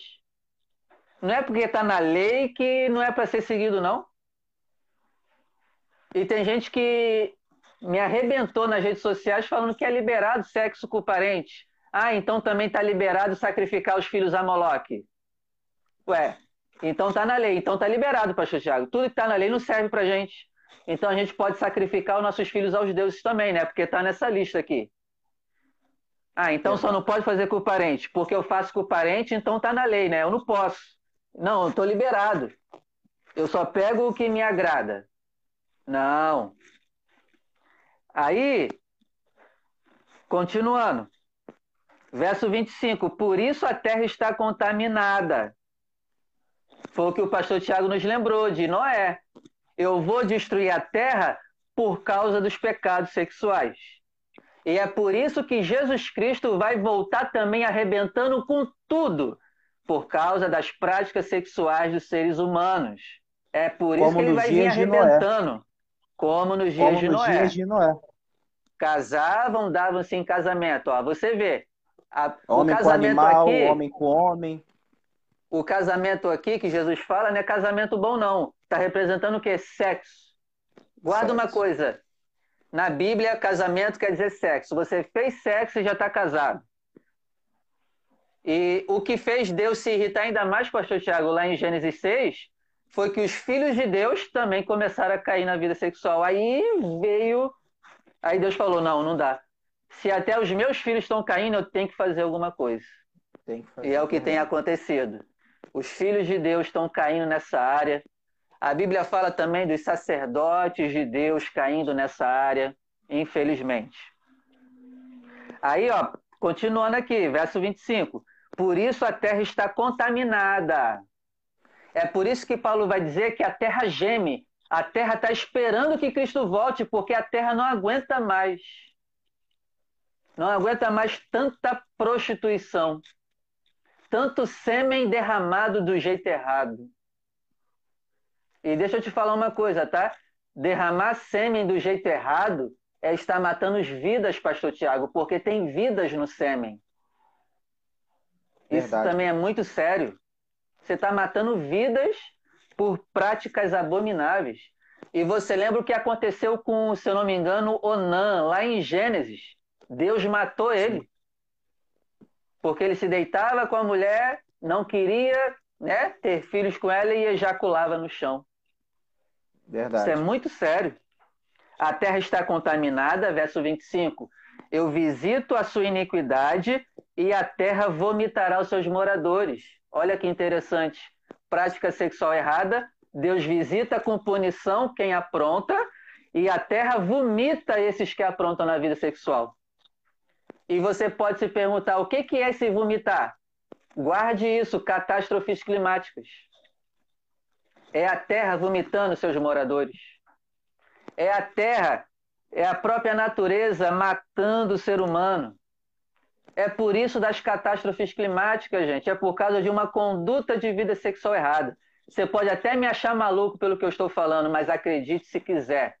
Uma conduta de vida sexual errada atrai catástrofes climáticas para a Terra. E os lugares que mais têm catástrofes climáticas, Pastor Tiago, é onde mais se apronta. Continente africano, é, a, por exemplo, né, o, o continente africano, onde tem o índice de, de vírus de H, do HIV e outras doenças trans, é, sexualmente transmissíveis, é muito grande, por causa da promiscuidade sexual lá. Nos Estados Unidos, por exemplo, também, catástrofe. Japão.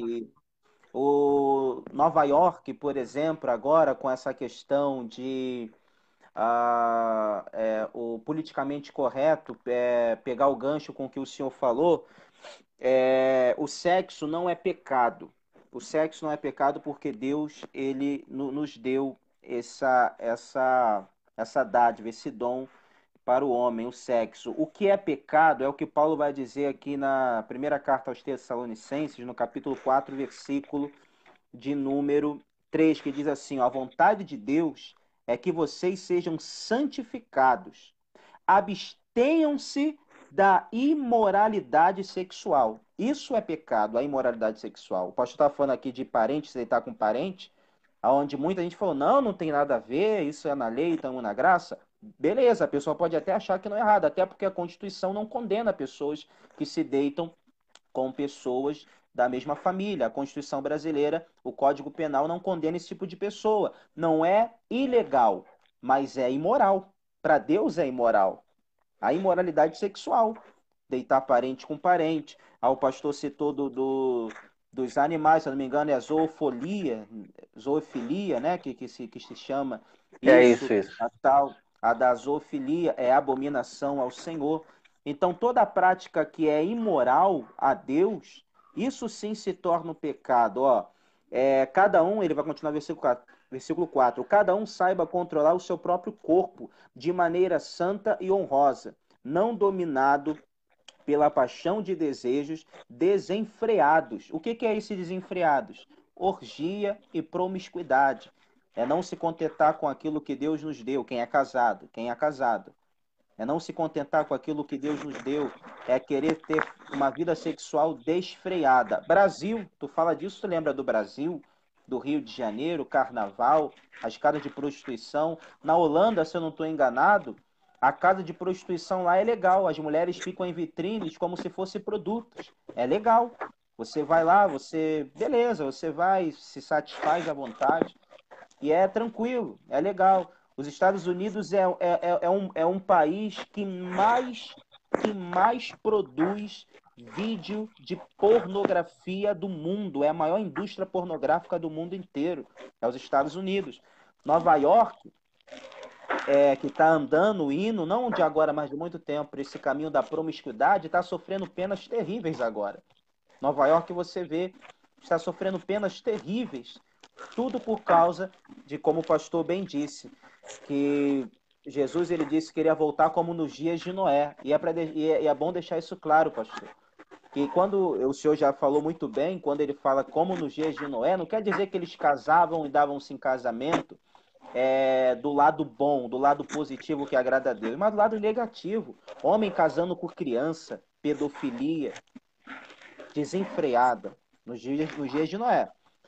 Homem se deitando com homem, homossexualismo desenfreado, liberado. Orgias, homem com animal, mulher com animal, era normal nos dias de Noé essa prática. E aí Jesus falou: como nos dias de Noé, eu vou voltar. Aí eu pergunto para vocês: que diferença tem dos nossos dias para os dias de Noé? Nenhuma. A pedofilia está quase, quase sendo liberada, legalmente falando, quase. Você vê em sites pornográficos menores de idade. Você vê crianças aí e a sensualização das crianças em música, vídeo por YouTubes, influências, músicas de Anitta, música de não sei quem, vídeos infantis sensualizando crianças. Para que eles falam que estão querendo colocar e dizer agora que isso é uma doença. Não é doença. A homossexualidade, o pastor falou aqui em Romanos, Romanos capítulo 1, versículo 2 diz que Deus vai entregar ao homem Romanos capítulo 1, versículo 22, eu vou ler para você. Você que, que, que fica aí falando, não, mas a gente não tem que ser intolerante, porque a gente tem que amar. Eu vejo muito crente dar, e dá ânsia de vômito quando eu vejo um crente falando isso. Não, a gente tem que essas pessoas que não sei o que, que não sei o que tem, não pode não. Olha o que está escrito aqui, ó, na carta aos Romanos, capítulo 1. Olha o que o apóstolo Paulo ele vai dizer aqui, ó.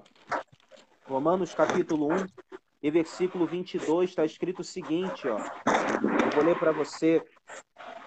Dizendo-se sábio, dizendo-se sábio, tornaram-se loucos. Ó, versículo 23. E trocaram a glória de Deus imortal por imagens feitas segundo a semelhança de homem mortal, bem como de pássaros, quadrúpedes e répteis.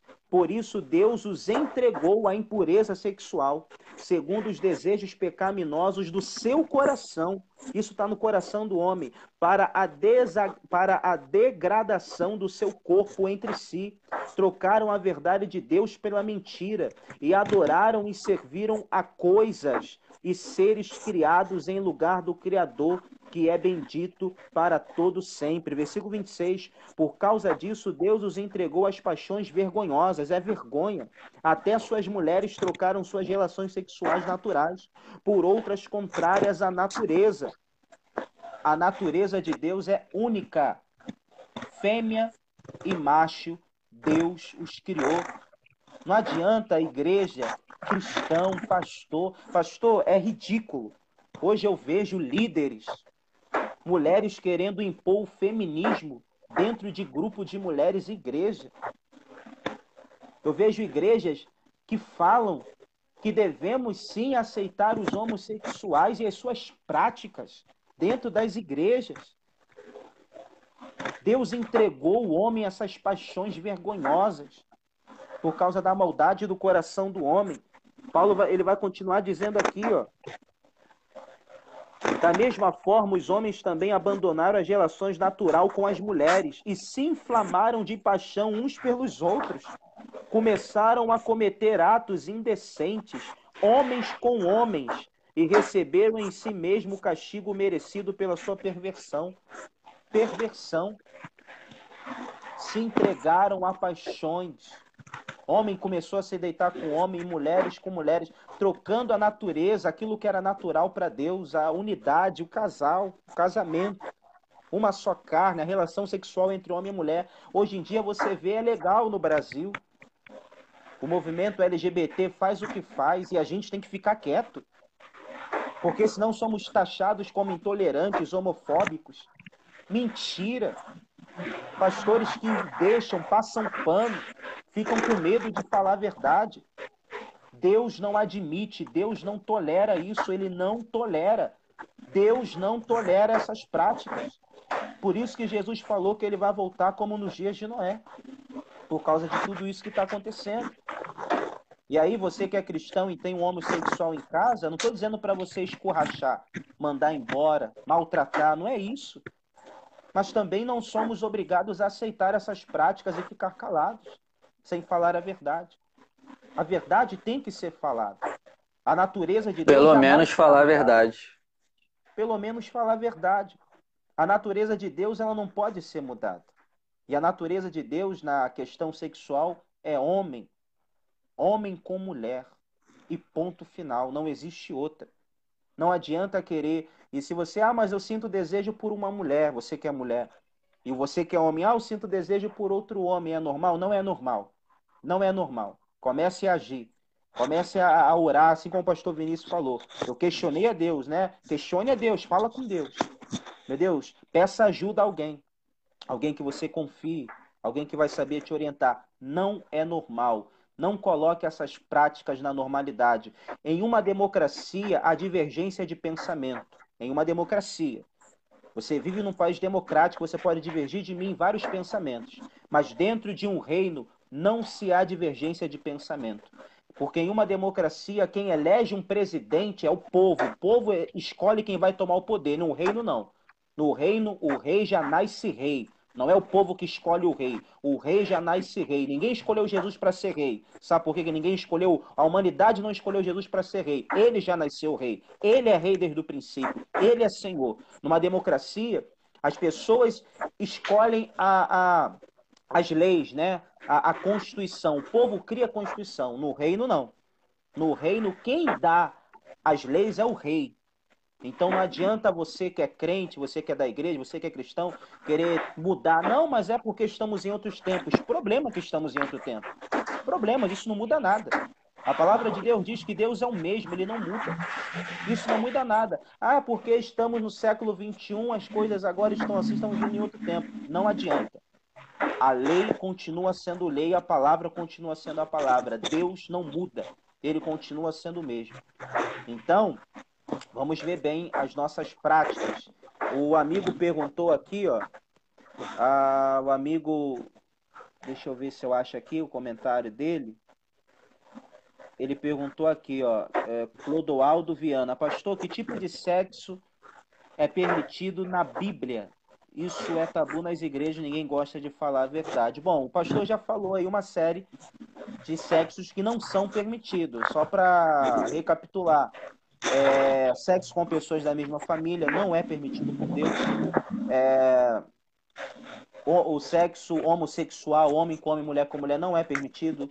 Sexo com animal não é permitido. Sexo na mulher no período de, de menstruação não é permitido. Ah, imoralidade sexual, orgias, pornografias também não são permitidas e etc. E uma outra série de práticas. Masturbação. Sexo anal. Masturbação. Masturbação. Sexo anal. Né? Sexo o ânus anal. não foi feito para isso. Verdade. E aí, para continuar aqui, pastor Tiago, Levítico 18, verso 28 vai dizer para a gente não fazer essas práticas para que a terra não nos vomite, havendo-a contaminado como vomitou a nação que nela estava antes de vós. E aqui, meu amigo, eu aprendo algo tremendo. Israel não veio para a terra prometida só por merecimento próprio, não. Foi porque o povo que estava lá antes era menos merecedor do que eles. Então Deus tira eles, porque está impossível permitir que eles pior, continuem né? lá. É, menos é menos pior. pior. Não é só porque Deus queria dar para Israel, não. É porque o povo que estava lá também não merecia aquela terra. Então Deus tira e coloca outro povo. Aí continua, isso aqui é muito forte. Verso 29. Porém, qualquer que fizer alguma dessas abominações, sim, aqueles que as fizerem serão expulsos do seu povo. Então tome muito cuidado. Quem tem prática sexual errada pode reparar, vive sozinho. Não está perto de família, está sempre só. São pessoas que vão terminar a vida só. Isso se chegar com na velhice. Outra coisa que é tremendo, pastor Tiago, é Apocalipse capítulo 3. Lá Jesus vai dar uma exortação para a igreja e vai dizer que lá tem uma Jezabel que está ensinando o povo a se prostituir e a comer das carnes sacrificadas aos ídolos. Aí Jesus fala: Eu vou botar vocês numa cama. E sabe qual é a lição que eu tiro aqui, pastor Tiago? Pode prestar atenção. Não vou generalizar, mas pode reparar a pessoa que tem uma vida sexual errada e não se arrepende, ela vai terminar na cama. Sabe por quê? Porque passou a vida toda maculando a cama, aprontando na cama.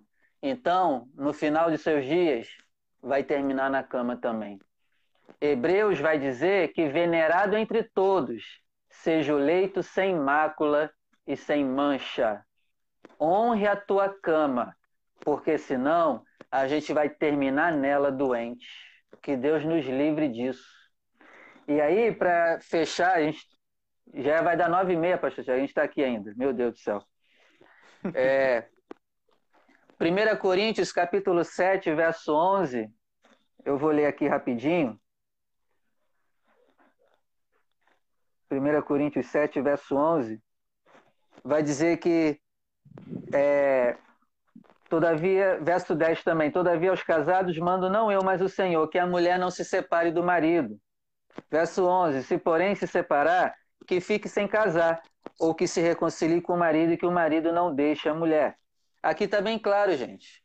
É, se você se separar, não importa o motivo, ou tu fica só o resto da vida, ou se reconcilia de novo. Não tem, não tem outra opção. Não tem. Aqui é bem claro. Não vem depois querer discutir, porque não tem outro jeito.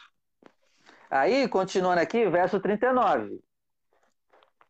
A mulher casada está ligada pela lei. A lei do que, pastor Tiago? A lei do sexo, né? Porque toda pessoa que eu faço sexo, eu me conecto com ela. Então, a mulher casada está ligada pela lei todo o tempo que o seu marido vive. Porém, se falecer o seu marido, fica livre para casar com quem quiser, contanto que seja no Senhor. E Mateus também, né, 19, e Marcos capítulo 10, Jesus vai dizer, né, vão, vão confrontar ele. Aí Jesus vai dizer, não, eu também não, não permito separação. Se separar por causa de adultério, tudo bem. Mas se vocês que se separaram se casarem de novo com outras pessoas, vocês estão cometendo adultério. E aqui eu termino a minha parte, terminando com essas palavras de Cristo, para mostrar para você o quão sério é um casamento. Por isso que eu falei hoje. A minha participação aqui é voltada para quem ainda não casou e para quem é virgem, para que aprenda com os nossos erros e não sofra no casamento, para que vocês tenham o casamento menos sofrido possível. Que Deus abençoe o casamento de vocês. Bom, e vou deixar aqui é, 1 Coríntios 7, 3, né? Para você que é casado, quem é casado, tá? Os casais que estão nos acompanhando, 1 Coríntios 7, versículo 3 diz: O marido deve cumprir os seus deveres conjugais, falando de sexo, relações sexuais, para com a sua mulher. E da mesma forma, a mulher para com o seu marido. A mulher não tem autoridade sobre o seu próprio corpo, mas sim o marido. Da mesma forma, o marido não tem é, autoridade sobre o seu próprio corpo, mas sim a mulher. Não se recusem um ao outro, exceto por mútuo consentimento e durante certo tempo. Ou seja, você que é casado, em nome de Jesus. Você que é esposa, você é bem claro aqui, eu também sou casado, tá? Não negue fogo ao seu marido, não. Você que é esposa. E você que é marido, jamais negue fogo à sua esposa, a não ser por um tempo e por consentimento. Se os dois concordarem, Agora eu vou falar para os homens, os homens, os homens que estão aí. Respeite a sua esposa. Respeite. Principalmente na, na área sexual. Respeite a sua esposa, aprenda, peça para ela te mostrar o que ela aprova e o que ela não aprova. Tem muito marido aí que é igual, é, é, é, é desumano, né? É desumano. Por isso que tem muitos casamentos acabando. O marido não respeita a sua esposa na área sexual e aí depois vai perguntar o porquê que a mulher está insatisfeita e quer ir embora. Então aprenda a respeitar a sua esposa. Converse mais com ela. Se você tem, está com problemas de impulsos sexuais, procure alguém para conversar, para pedir ajuda, alguém de confiança, alguém que vai saber te orientar. Mas não se isole, não se isole, não fique é, isolado, achando que você é o pior, pior homem, a pior mulher do mundo. Não faça isso. Peça ajuda. Porque enquanto há tempo, há arrependimento. E se há arrependimento, há também ali salvação. Então, não se isole. É, também eu quero deixar aqui, pastor, é, Hebreus o senhor já citou, mas 1 Coríntios capítulo 6 e versículo 15, Paulo ele vai dizer assim, ó: Vocês não sabem que os seus corpos são os membros de Cristo? Tornarei eu os membros de Cristo e os unirei a uma prostituta? De maneira nenhuma. Vocês não sabem que aquele que se une à prostituta é um corpo com ela? Pois, como está escrito, os dois serão uma só carne. mas aquele que se une ao Senhor é um espírito com ele. Ou seja, o pastor falou disso daqui: se unir com a prostituta, nos tornamos como ela. Então escolha bem com a pessoa que você que não, não é casada ainda, com quem você deseja se unir para o resto da vida. Porque isso vai te trazer benefícios ou malefícios. Então o conselho que eu quero deixar é esse. O sexo não é pecado, mas sim a imoralidade sexual. E aí você conversa com o seu cônjuge, você que é casado, o que ele aceita, o que ela aceita, e aí os dois entram em sintonia para ter uma vida sexual ativa e saudável, sem problemas, sem conflitos e principalmente andando em santidade diante de Deus. Aí não adianta vocês perguntarem, pastor, o que eu posso, o que eu posso entre quatro paredes? Sinceramente, é, eu só pego aí a questão que o pastor Vinícius tocou do anal, né? O anal, a questão é, da menstruação, mas isso é uma coisa muito íntima entre o casal. Vocês devem conversar. Masturbação, né? Hã? Masturbação. Masturbação também. É uma coisa muito íntima. Isso daí é algo que vocês devem conversar entre si e entrarem aí, como diz a palavra, né, um consentimento para vocês, para que os dois possam desfrutar melhor da vida sexual de vocês. E aí, é esses conselhos que eu dou para terminar. Então pode orar, meu amigo. Para a gente finalizar. Peço, pede para Deus aí abençoar né, as nossas vidas sexuais, né, controlar os nossos impulsos. Isso aí. É... Vamos lá. Só para responder aqui, entre o é, Delma de Souza, entre o casal é permitido sexo e o casal estando de acordo. Me corrija, pastor, se estiver errado. Delma, tá certa. Tirando, tirando aquilo que falamos aqui, né? Sodoma e Gomorra, os habitantes daquela cidade tinham a prática do sexo anal e Deus não concordava e não é, gostava daqueles atos, imoralidade sexual. Então, tirando isso, a menstruação, a masturbação do, da, da, do, da pessoa só, né? Querendo se satisfazer sozinha, se o casal concordar, tanto o homem e a mulher, entre eles, é, desfrutarem da, do, do, daquele prazer do, que eles têm né, em quatro paredes, tirando essas coisas que falamos, sim, é, a sua colocação está certa, tá bom? E vamos orar então para a gente abençoar o povo. Senhor, nosso Deus e Pai, Deus amado, querido e todo-poderoso, graças te damos por essa oportunidade que o Senhor nos deu de estar falando sobre algo que ninguém quer falar, ou muito pouco se fala hoje dentro das igrejas, e hoje temos uma ferramenta chamada rede social para falar, para expor, para interagir com as pessoas que se interessam pelo assunto. Meu Deus, eu peço que o Senhor venha abençoar cada casamento, a cada cada união, meu Deus, a cada pessoa que talvez esteja enfrentando problemas com impulsões, com dificuldades, dúvidas. Meu Deus, que o Senhor venha ser o escape para cada uma dessas pessoas. Que o Senhor venha dar o livramento. Que o Senhor venha fortalecer no espírito essas pessoas de cometerem quaisquer que seja a imoralidade sexual. E se talvez essa pessoa está na prática, o Senhor é poderoso para perdoar os seus pecados e lançar no mar do esquecimento. Que haja arrependimento, que haja força, que haja entendimento, Quanto mais nós entendemos, menos nós vamos querer praticar o mal. Então, nos dê entendimento, Senhor. Abençoe a cada casal, a cada solteiro que nos assistiu, a cada virgem, a cada pessoa que está à procura de um relacionamento, ou está no começo de um relacionamento. Meu Deus, venha controlar a nossa ansiedade sexual para que não cometamos erros. Em nome de Jesus, tome o pastor Vinícius em tuas mãos, a sua família, as nossas famílias. E eu te agradeço por tudo. Em nome de Jesus. Amém. E graças a Deus. Amém. Só vou pedir para o pessoal agora comentar aqui o que mais chamou atenção você, o que mais foi forte para você do que nós falamos. Comenta aqui. E se você tem filho né, de 10, 10 anos, já para adolescente, bota ele para ver essa live. Em nome de Jesus. Deus abençoe. E, pastor, acho que a gente deveria continuar nessa aí de novo semana que vem, que eu ainda tenho muita coisa para falar e não deu para falar tudo. O que, que, tu acha? Amém. Pode ser, pastor. Por mim, tudo bem. É um ah, tema então bom que é um tema bom que tem muito para tirar dele, muito profundo. É. Então, a semana que vem, 8 horas, nesse mesmo canal, esteja aqui conosco. Deus abençoe Amém. e comenta aqui o que foi mais poderoso que você aprendeu aqui. Comenta aqui, tá bom? Obrigado, e Interaja conosco, hein? Interaja conosco. Deixe as suas dúvidas para a próxima live. Já vai deixando aí o que, que você quer que a gente fale também que é importante. Por exemplo, talvez hoje a gente não falou num ponto que, te, que você queria saber. Vai colocando aí, olha, fala. Eu sei que tem muita gente que tem vergonha.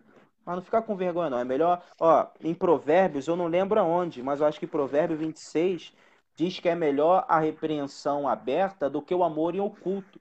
Então, esse é o momento da gente interagir, falar. Ninguém aqui vai te julgar, vai te expor. Então, comente aí o que, pastor, eu, me, eu tiro essa dúvida, que a gente vai tentar esclarecer com vocês aqui o que a gente, que o Espírito Santo nos dá, tá bom? Vou encerrar. Um abraço, gente. Amém.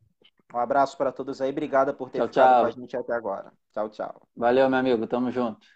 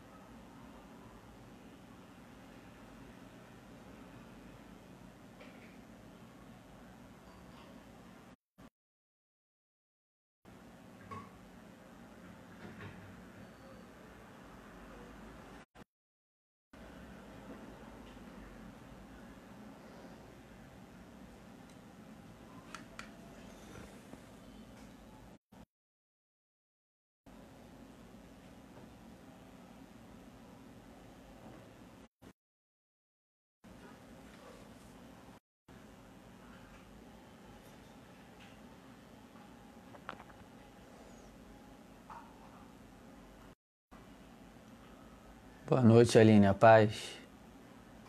Tudo bem, minha irmã?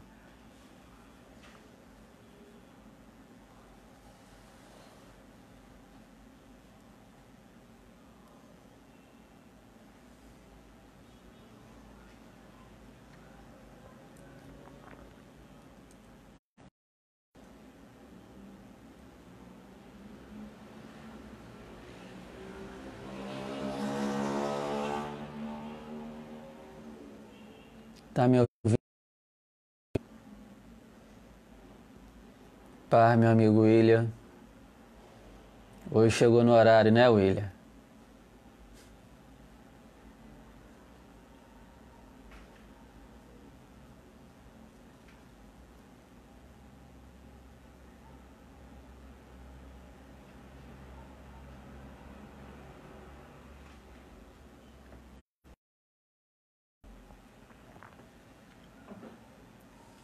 Vocês estão me ouvindo bem?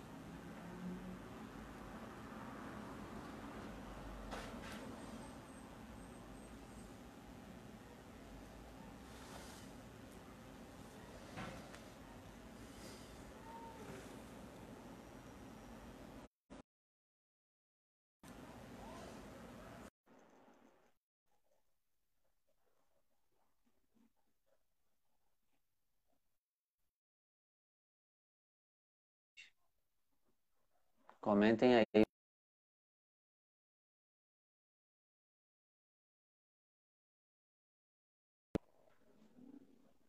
Paz, meu Paz. amigo. Paz, tudo bem? Tudo bem, meu irmão? Tá boa a imagem? boa? Tá, seu áudio tá ótimo. Só a imagem que tá meio embaçada. Agora eu não sei se é minha internet, não sei. Não sei se as pessoas, eu tô achando a tua imagem um pouco embaçada, não tá limpinha igual das outras vezes. O senhor tá, tá, tá vendo a minha imagem boa daí ou não? Não, não, ela também é ruim. É. Mas o som tá ótimo, o áudio tá bom. Uhum. Não, então, a, a, É, pra a, mim a aqui minha- a imagem tá limpa, né? a tua imagem para você tá limpa? Tá. Ah, então deve ser problema então aqui com a minha internet. Pode ser, que eu tô vendo a imagem do senhor um pouco embaçada. Mas a minha eu tô vendo limpa. Pode ser, pode ser a minha internet então, não sei. Uhum. Pessoal, a imagem tá boa para Rapaz, vocês? Gilberto. Coloca aí se tiver boa. Se a imagem para vocês estiverem de boa aí, põe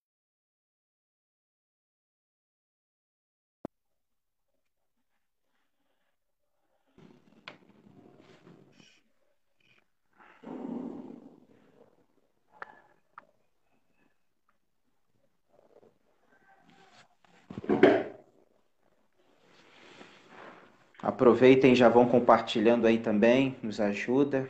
Vai marcando os amigos.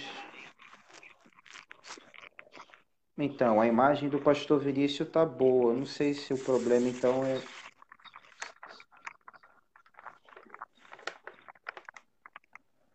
Não sei se é o Wi-Fi que deve estar com problema.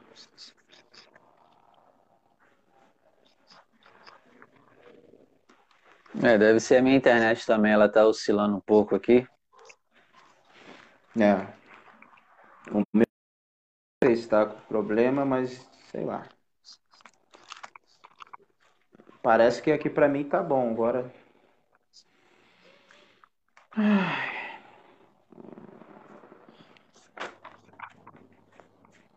Bom, se se tiver dando para ouvir legal, é importante a gente ouvir, né? Então,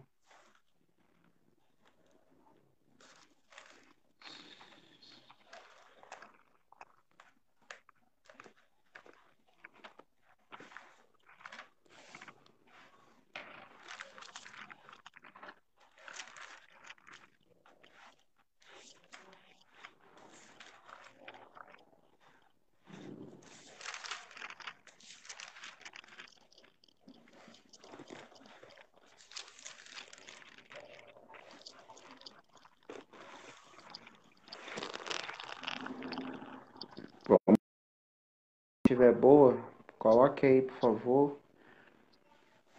A do pastor tá boa. É, aqui pra mim tá, tá meio, tá meio ruim. Pastor, vou sair. Aí o senhor me chama de novo para ver, por favor. Vou sair aqui. Tá bom. me chama de novo aí, para me ver se vai melhorar. Porque pra mim aqui a imagem não tá legal, não. Beleza.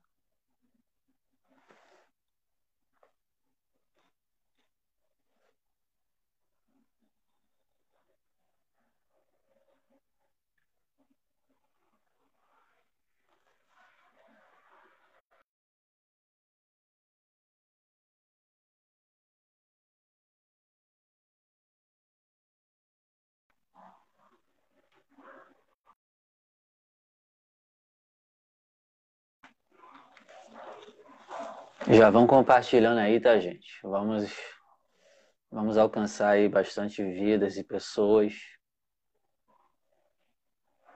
Na outra live deu mais de 20 pessoas, né? Parece que o pessoal não gostou muito, né, do assunto.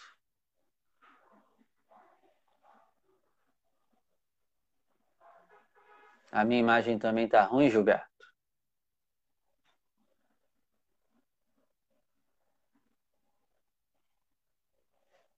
Pastor Sérgio entrou aí para assistir conosco a live. A paz, Pastor Sérgio.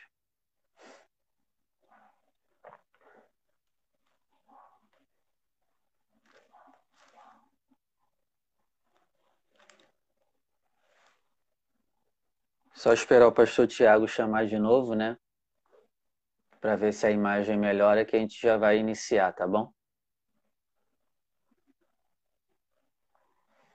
Rapaz, Alex, entrou aí também para acompanhar conosco.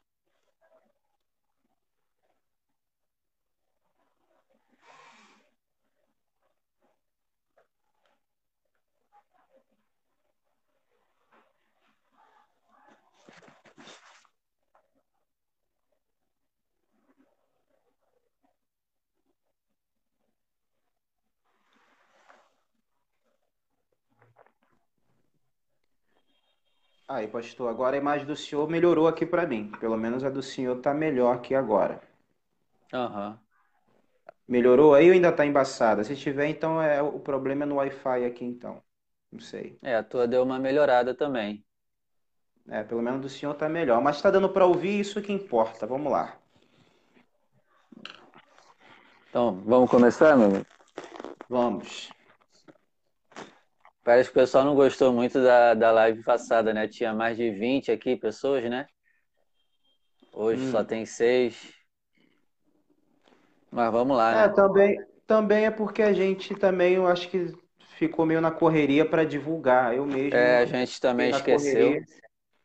Mas eu creio que daqui a pouco eu, eu mandei os convites para alguns amigos. Daqui a pouco eu acredito que as pessoas devam começar a chegar também. E vocês nos ajudem aí, pes- pessoal, também compartilhando no Facebook, no WhatsApp, o link do, desse, dessa live. Nos ajuda aí, tá bom? A compartilhar. Faz essa gentileza por nós aí. Vamos lá, pastor, pode ficar à vontade. Pode começar orando, meu amigo, por favor.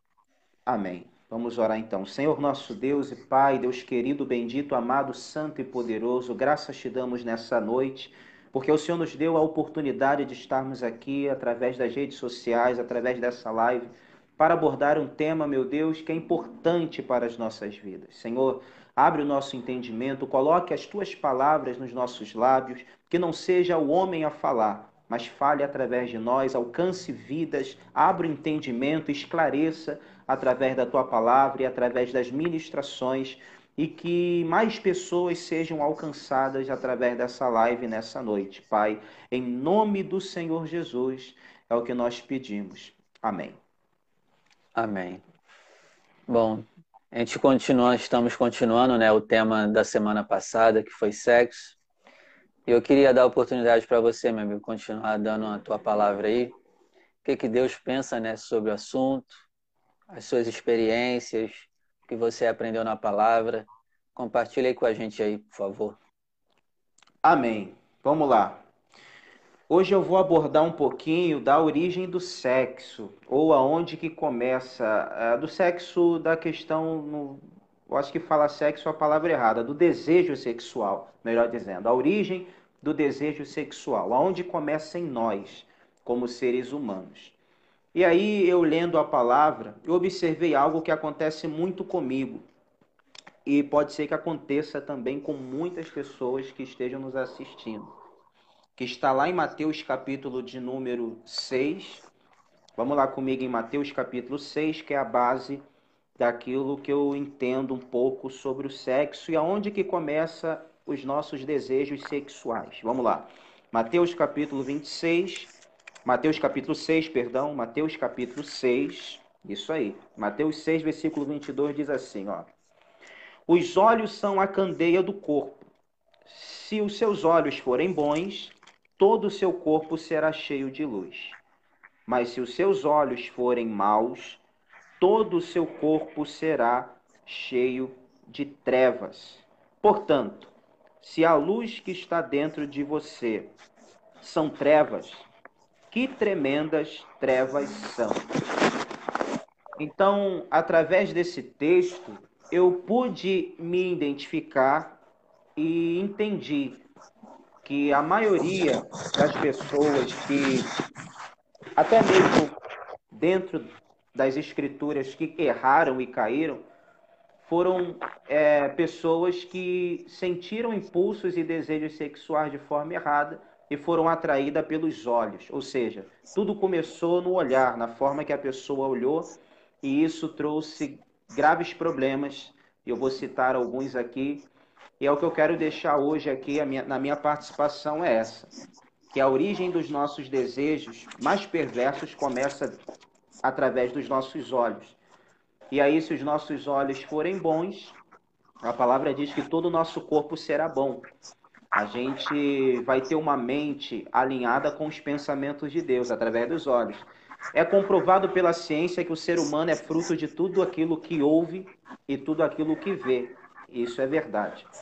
Então, você bota uma criança pequena para assistir, por exemplo, é, desde os seus dois anos de idade, ela assiste é, UFC, você bota ela para assistir é, programações esportivas de luta, 24 horas por dia, ou a maior parte do tempo dela. Ela vai crescer vendo aquilo e, obviamente, ela vai aderir aquilo para a vida dela, ela vai começar a, a, querer praticar aquilo que ela vê. Isso é comprovado pela ciência. E a Bíblia também nos mostra isso, que nós somos fruto daquilo que vemos. E hoje, se nós erramos muito na nossa vida sexual, uma das entradas são os nossos olhos, né? Aí a gente vai ver que os olhos trazem para a mente aquilo que diariamente a gente deve pensar. E eu tenho muita dificuldade, assim como muitos homens, na maior parte, eu acredito, mulheres também, mas eu acho que a maior parte dos homens, nós temos muita dificuldade nessa questão de olhar. Porque o pecado não é olhar, não é você olhar para uma mulher bonita e achar ela atraente, achar ela bonita. Esse não é o pecado. O pecado é o que Jesus falou é, depois disso. Ele vai dizer que se a gente olhar para uma mulher e cobiçar ela no nosso coração, já cometemos adultério com ela.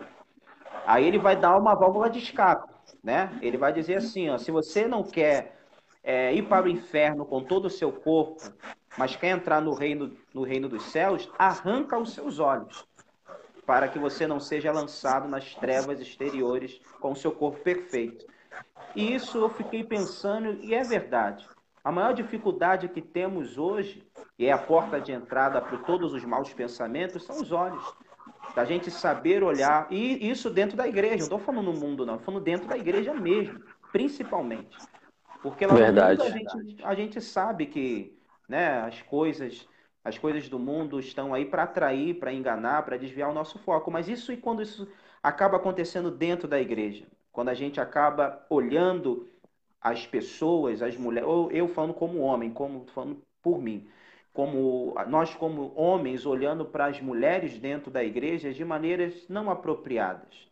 E aí a gente vai ver que isso acaba infelizmente contaminando o nosso coração, quando Jesus fala que a prostituição, o adultério vem do coração do homem, mas começa no olhar. Quando que o adultério começa? No, no ato do sexo? Claro que não. Começou primeiro na cobiça, no olhar. E aí eu vou dar alguns exemplos de homens que caíram pelos olhos. Aí eu passo para o pastor dar a entrada dele também. É, na semana passada, meu amigo, eu falei sobre a questão né, de, tomarmos o cuidado para não termos vários relacionamentos. Quanto mais relacionamentos nós tivermos, mais difícil é o nosso tratar, o nosso tratar interior. Mais difícil vai ser dar certo um casamento. Não falei que não vai dar certo, né? Mas a grande chance de dar errado, quanto mais relacionamento a gente tiver. E hoje eu queria ler uma passagem de uma mulher que teve cinco maridos e estava com um cara aí que era o sexto, né? É aquela passagem lá da, da mulher lá no poço, que diz lá em João 4, versículo 18, Jesus diz assim, ó: Pois você tiveste cinco maridos, e o que agora tens não é teu marido. Nisso falaste a verdade. Olha que interessante. É, a pessoa que só ficou naquela live lá na semana passada, ela não pode ficar lá. Ela precisa assistir a de hoje, porque a de hoje vai falar sobre o perdão. A pessoa que teve vários relacionamentos, ela pode sim ser perdoada por Deus. E Deus foi até aquela mulher e ofereceu a ela o perdão. E aí eu quero ler mais o profundo dessa história para você pegar para você.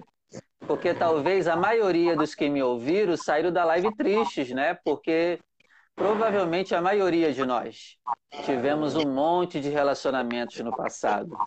E aí eu quero ler com você João 4, versículo 10, que diz assim, ó: Tá barulho aí, hein, pastor? Barulho alto aí? Tá tendo movimento aí?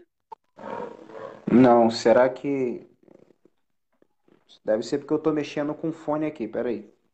Ah, tá. Vê se, vê, se vai melhorar um É, pouco agora aí. parou, parou. Melhorou? É, agora tá show. E é interessante que essa mulher, essa mulher samaritana, ela procurava a felicidade em relacionamentos. É, ficou ruim de novo aí, pastor.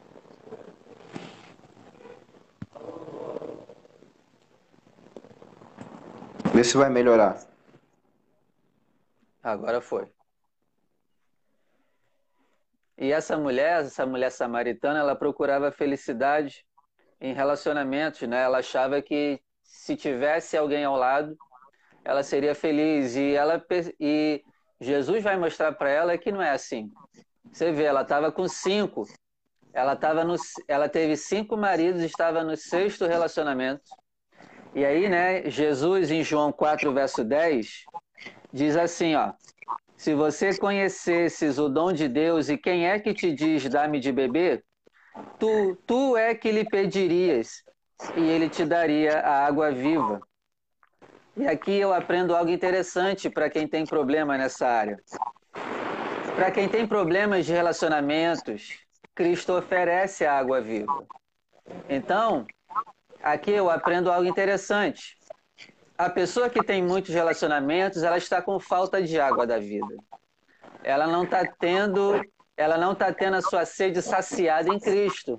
Então, essa pessoa ela vai tentar se saciar de outras águas.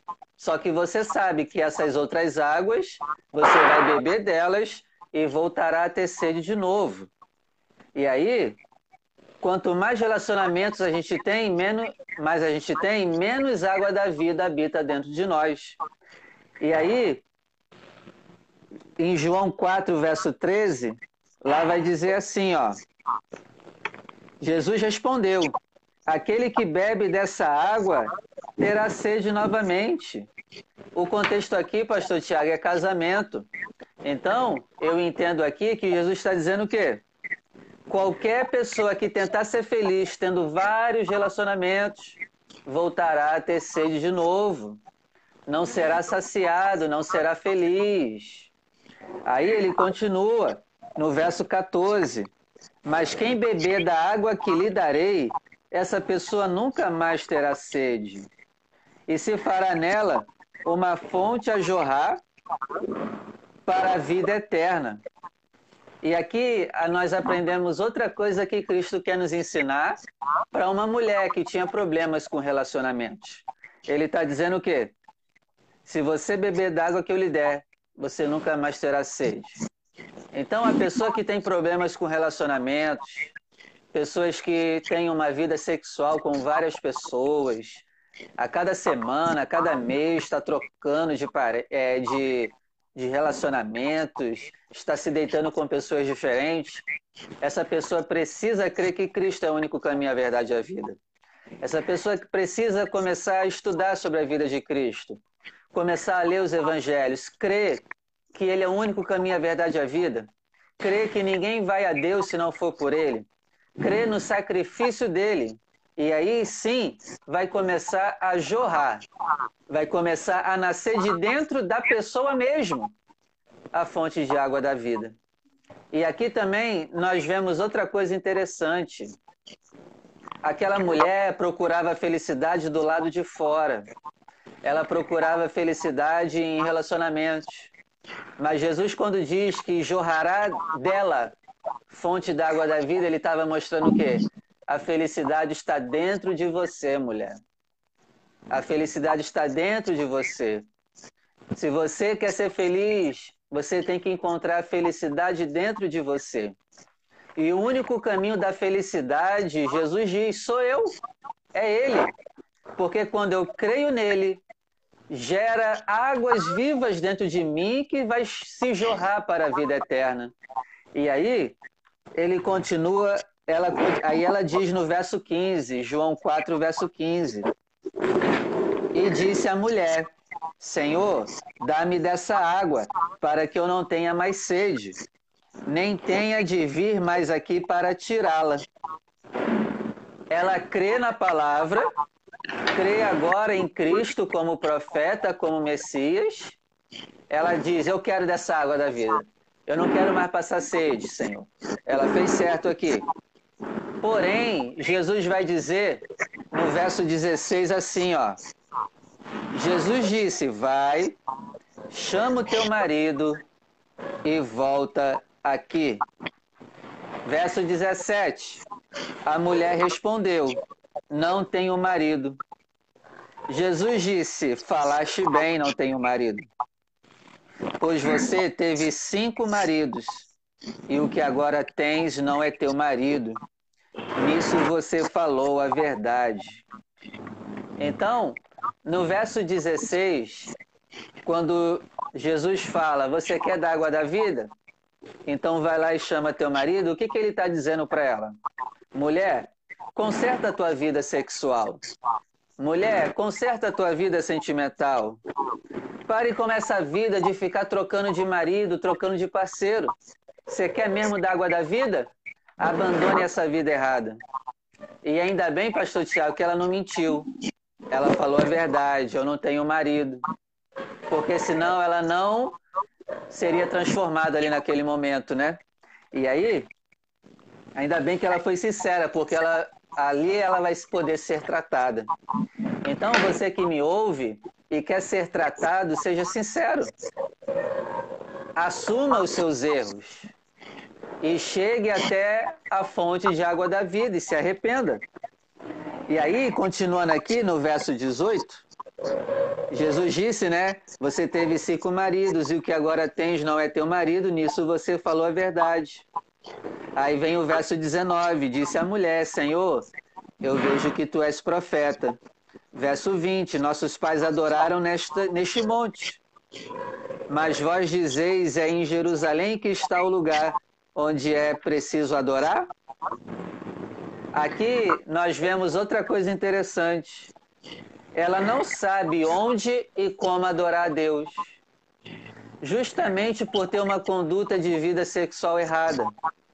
Eu falei na live passada que é, se a gente tem várias relações, o nosso coração é confuso e não tem como adorar a Deus. Assim como nós devemos ter um só Deus, nós também, pastor Tiago, devemos ter só um cônjuge, né? Esse é o correto. Sim. Porque senão a gente vai ter confusão. E por essa mulher viver uma confusão na vida sentimental, ela não sabia também como adorar a Deus, tanto é que fez aquela pergunta: onde a gente deve adorar a Deus? E aí Jesus vem e responde no versículo 23, dizendo assim: Mas vem a hora, e é agora em que os verdadeiros adoradores adorarão o Pai, em espírito e em verdade, pois tais são os adoradores que o Pai procura. E uma coisa, meu amigo, que eu percebi lendo isso aqui hoje, esse versículo ele é muito conhecido por nós. O contexto aqui é casamento, não é? O contexto é casamento. Jesus está tratando a vida sentimental dela naquele poço. Então, eu entendo aqui que adorar a Deus em espírito e em verdade, dentre várias coisas, uma delas é casamento. Eu adoro a Deus em espírito e em verdade quando eu tenho um casamento sadio. É como se Jesus estivesse dizendo: os verdadeiros adoradores adorarão o Pai com fidelidade ao seu casamento. Os verdadeiros adoradores adorarão o Pai sem traição no casamento, sem mentiras no casamento. Vocês me adorarão em espírito e em verdade quando amardes as vossas esposas, como Cristo amou a igreja. Vós, mulheres, me adorarão em espírito e em verdade quando forem submissas aos seus maridos. Vocês me adorarão em espírito e em verdade quando vocês, pais, casados, forem exemplos para os seus filhos dentro de casa. Vocês me adorarão em espírito e em verdade abandonando a pornografia, abandonando a masturbação, abandonando os maus pensamentos. Vocês me adorarão em espírito e em verdade fazendo essas coisas. E quando eu percebi isso, eu fiquei maravilhado. Como é tremendo isso. Então, Verdade. está atrelado à adoração espírita em verdade, está atrelado à tua conduta sexual. Então, adore a Deus em espírito e verdade nessa área também. Seja fiel no seu casamento, não traia, tenha temor no nome de Jesus. Isso é adorar em espírito e em verdade. Porque é muito fácil eu ir para a igreja com a minha esposa e tá lá adorando, mas em casa eu tá batendo nela, eu dando um exemplo. E isso não é adorar a Deus em espírito e em verdade. A verdadeira adoração a Deus é, é o estado do meu casamento e o que eu tenho feito para preservar o meu casamento. E isso é tremendo. E quando eu falei de adorar o Pai em espírito em verdade, abandonando a pornografia e a masturbação, eu não estou te obrigando a fazer isso, porque aquele que começa a receber da não vai mais precisar dessas coisas. Por isso, para você vencer toda aliança errada que você fez até hoje, através de relação sexual com pessoas, Jesus Cristo hoje tem o poder de quebrar isso. Jesus Cristo hoje, através do sangue dele, tem o poder de quebrar todo toda todo pacto que foi feito sexualmente com, a, com as pessoas que você teve relação e te dá a liberdade hoje através da água da vida. E outra coisa que essa história dessa mulher me lembra é, é que ela teve cinco maridos. Isso mostra o quê? Ela deixava um relacionamento e já corria atrás de outro, achando que isso ia suprir ela. Deixa eu falar uma coisa para você. Você que se separou, ou acabou um namoro, ou um noivado, ou um relacionamento antes de conhecer a palavra, viveram juntos e acabou separando, não tenha pressa em casar, não tenha pressa em arrumar alguém, pelo amor de Deus. Você primeiro precisa ser tratado, ser curado. Você primeiro precisa se encher muito da água da vida. Você está com buracos. Não tenha pressa de se relacionar. E muitas das vezes isso leva anos para se tratar. Então, essa é a palavra que eu deixo para você hoje. Se encha do rio de águas vivas e você não terá mais a necessidade de fazer essas coisas erradas. E quando você se encher da água da vida, você estará preparado, pastor Tiago, para ter um relacionamento. Verdade, pastor, verdade. William Magno, é, é bom você entender que você não é bom demais para sua esposa. Entendeu? Porque aí você acorda todo dia de manhã com um pensamento que você pode melhorar a cada dia para ela. Então, um pensamento bom. Seria pior se você achasse que você fosse perfeito para ela e, na condição de perfeito, você tratar ela como se fosse uma, uma esposa qualquer. Então, é, de certo é, a certo ponto isso chega a ser bom. É sinal que você entende que precisa melhorar a cada dia. E todos nós homens deveria ter esse pensamento também de melhorar a cada dia dentro do nosso casamento. Bom, pegando o gancho do que o pastor Vinícius falou é, sobre a, a sede que aquela mulher tinha e achando que iria saciar a sede dela em relacionamentos, tem tudo a ver um pouquinho que eu ia falar também.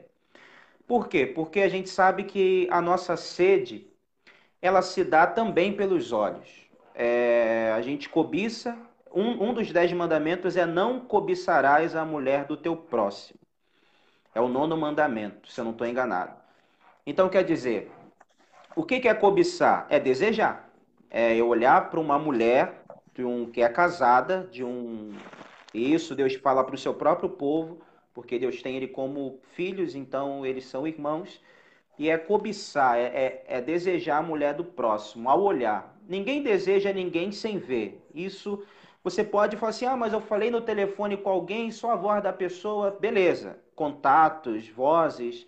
Mas não é, não é uma, um, um desejo completo. Porque ao ouvir a voz de alguém, o próximo passo que você vai querer fazer é o quê? É ver a pessoa. É um fato. Você vai querer ver a pessoa. Não tem jeito, você pode ouvir a voz, você pode ver a sombra, mas uma hora você vai querer ver a pessoa, porque isso vai atrair em você, vai despertar em você um desejo de ver. E a mulher do poço, a sede dela de fato era justamente essa. Ela achava que os relacionamentos iriam trazer, de certa forma, iriam preencher a sede da alma dela. E na verdade, gente, Deus deu ao sexo para o homem e a mulher dentro de um casamento para que isso fosse ali, de certa forma, um cumprimento para a satisfação do homem na terra. Não um cumprimento total, porque, como o pastor Vinícius disse, a única coisa que pode saciar nossa alma é a água da vida, que é Jesus. Só Ele. Mais nada. Sexo não sacia a alma, pelo contrário. O sexo feito da maneira errada, ele só vai nos trazer, como diz o pastor Vinícius, eu vou usar as palavras dele, buracos e mais buracos na nossa alma.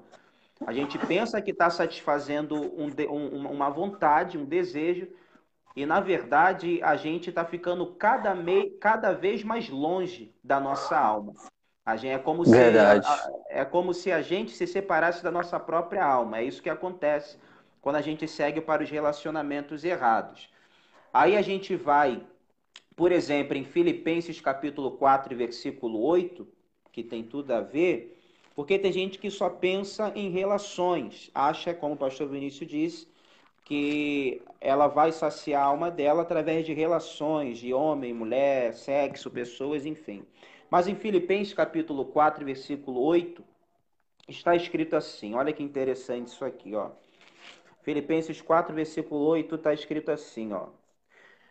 Finalmente, irmãos, tudo que for verdadeiro, tudo que for nobre, e tudo que for correto, e tudo que for puro, e tudo que for amável, e tudo que for de boa fama, e se houver algo de excelente ou digno de louvor, pensem nestas coisas e ponham em prática tudo o que vocês aprenderam e receberam, ouviram, e preste atenção agora, e viram em mim.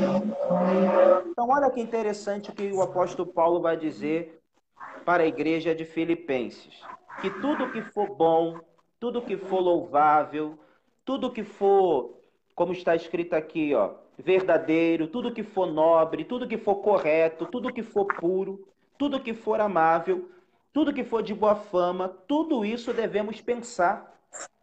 Tudo isso devemos pensar. Mas, pastor Vinícius, eu pergunto para o senhor: como que vamos pensar nessas coisas se os nossos olhos continuamente, continuamente estão voltados para coisas erradas? Eu vou dar alguns exemplos conversas picantes no WhatsApp, em redes sociais, conversas vertiginosas, Aí a pessoa quer, não, mas eu quero pensar no que é puro, mas eu quero pensar no que, no que igual está escrito aí. Não, tudo bem, mas para a gente pensar nisso, e eu falo por mim também, é necessário jogar fora, excluir, expulsar. Conversa picante no WhatsApp, nudes, ficar mandando nudes, ficar vendo nudes no WhatsApp, no Message, na rede social, seja lá onde for. Isso só vai trazer para sua mente poluição. Não adianta você querer, se a gente não entender a necessidade de expulsar isso, mas os nossos olhos estão focados em conversas picantes, nudes, pornografia, desejo de ver filme pornô, fotos pornográficas, é, programas sensuais. Porque às vezes você fala, não, pastor, graças a Deus eu não penso nada disso. É, mas a televisão está ligada e você talvez está assistindo um programa sensual. Aquilo vai mexer com a sua mente. Vai fazer você pensar, vai fazer você imaginar coisas, vai fazer você, infelizmente, entrar nesse mundo. Eu falo por experiência própria. Não estou aqui querendo dizer para você que, que para você não fazer porque eu sou santo. Não, eu falo por experiência própria. Eu sei como é que é isso. Então, Paulo aqui ele vai dizer: olha, pense em tudo isso que for nobre, puro, perfeito, tudo isso vocês devem pensar. Mas como pensar em tudo isso se os nossos olhos não estão nisso? Aí Paulo vai dizer, ele vai dizer aqui a partir do versículo 9: ponham em prática tudo o que vocês aprenderam e receberam, ouviram e viram em mim. Ele está se colocando como espelho. E aí, quando, quando Jesus visita a mulher do, no poço ali, é, a mulher samaritana, ele vai dizer uma coisa que é mais ou menos parecida. Ele vai dizer assim: ó, se você soubesse quem é que te pede de beber, você lhe pediria, e eu lhe daria de graça a água da fonte da vida. Como que ele estiver dizendo: olha, você teve cinco, cinco, cinco relacionamentos frustrados. Agora olha para mim, me dê a tua direção, me dê a tua atenção. Se você soubesse quem é que fala contigo, volta Deixa eu ser o teu marido agora, né? É, deixa eu ser o, o, o foco da sua vida agora. Olha para mim um pouquinho. Me dá um pouquinho da cinco minutos da sua atenção e olha para mim. Aí Jesus começa a dialogar com ela. E de fato, como que a gente vai pensar naquilo que a gente não vê? Porque quanto mais a gente se dedica na leitura da palavra, na oração, na, no jejum, eu não estou falando aqui que essas coisas são fáceis, porque não são. Eu seria hipócrita de estar aqui falando para você, é fácil, vai que vai dar certo. Mentira, não é fácil, é uma luta diária, é uma luta constante. Porém, Deus nos deu a capacidade de nos esforçar. É isso que Deus exige de nós. A única coisa, se esforcem. Então, se a gente se esforçar para levar essa vida diária com Deus, dificilmente a gente vai conseguir pensar em sexo. Aí, por exemplo, eu vou dar um exemplo bem objetivo de Davi. Poxa, o rei Davi não era um homem imoral. O rei Davi era um homem exemplar, um homem de Deus, um homem de fé.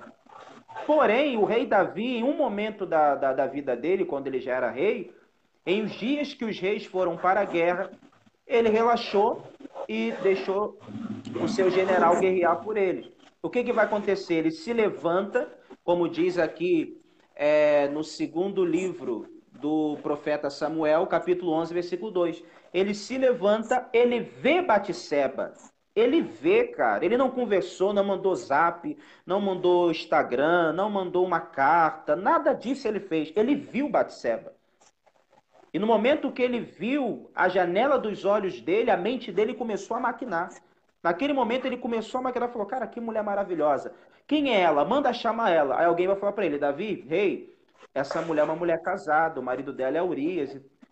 Olha como que a mente humana maquina para o mal. Ele fala, ah, é casada com Urias, bom saber, porque ele sabia que Urias estava na guerra. Ninguém manda chamar a mulher de, um, de uma pessoa sabendo que o marido está em casa. Ele maquinou, ele planejou, ele começou a pensar, elaborar tudo certinho. Falou, não, manda chamar ela aqui, que eu quero conversar com ela. E aí sucedeu o adultério de Davi. Não por ele, por ele ser rei, ele tinha o direito de ter quantas mulheres na época que ele queria, mas por ela ser casada. Ele transgrediu essa lei, ele cobiçou a mulher do próximo, ele desejou com os olhos. E aí você conhece a história, ele caiu. Então a gente vê que os olhos firmam na, na, na nossa mente os piores pensamentos. Quando Jesus diz que é do coração que procede o, o, o, os maus pensamentos, o adultério, a prostituição, a loucura e a inveja, a malícia e tudo isso, mas aí a responsabilidade de olhar é nossa. Quantas vezes eu estou na rua e passo uma mulher formosa com uma roupa sensual e eu tenho que lutar contra mim mesmo e dizer assim: peraí, eu não posso olhar. Ou eu ver, eu não sou cego, é uma coisa. Eu olhar Isso é uma responsabilidade minha, pessoal. Todos nós, pessoal. Deus não vai nos poupar. Uma certa vez eu, eu orei e falei assim para Deus: Deus, eu quero que o Senhor tira de mim o desejo por mulheres. Eu não quero. Eu quero olhar para uma mulher eu quero sentir ânsia de vômito. Eu quero, eu quero passar mal. Meu Deus, tira isso de mim. Eu não quero olhar para uma mulher e achar ela bonita e cobiçar. Olha a oração ignorante que eu fiz para Deus. E orei, e orei isso muito tempo. Um dia, o Espírito Santo ele falou assim comigo: Meu filho, para de pedir isso. Para de pedir isso. Aí eu não entendi. Eu falei: Por que parar de pedir isso? Aí o Espírito Santo falou assim: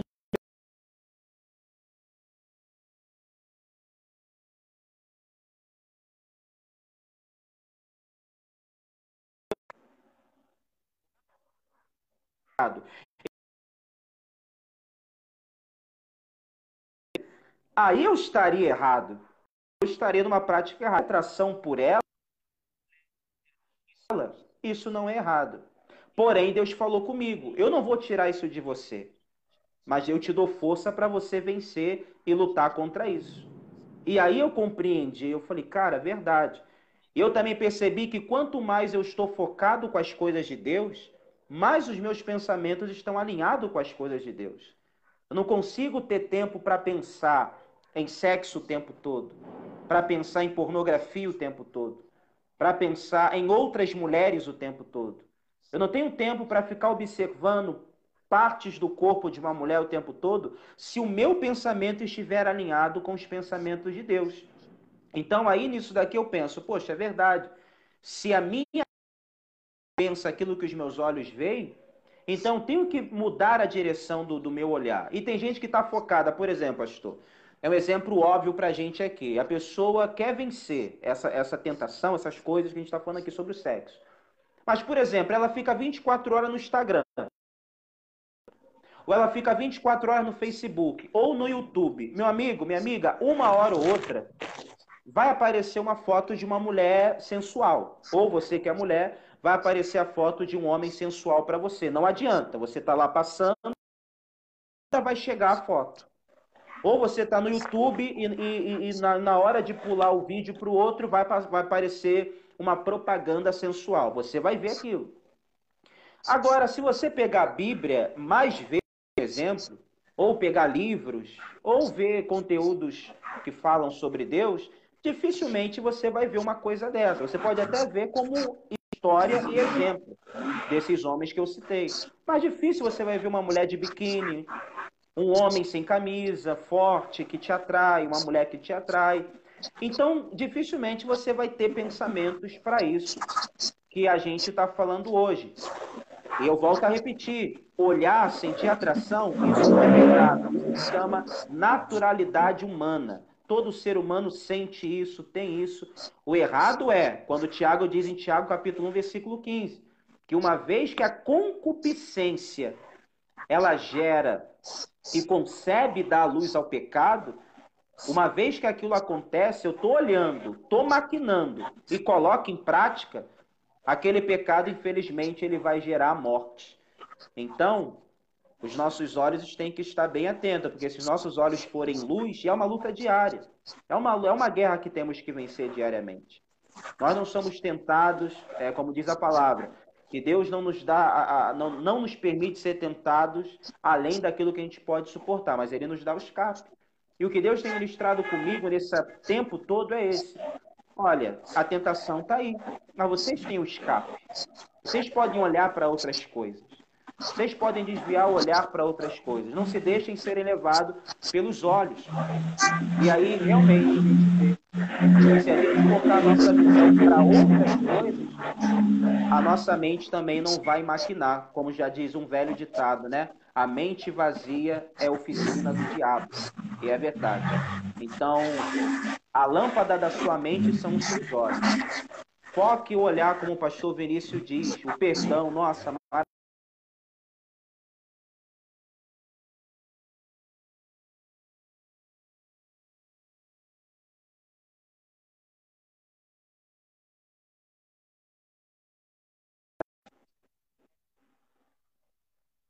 Então, vi o olhar, só se esforça para isso. Porque os nossos olhos, a palavra diz conoso. Mas eu ouvi uma frase ontem de uma irmã que é verdade. O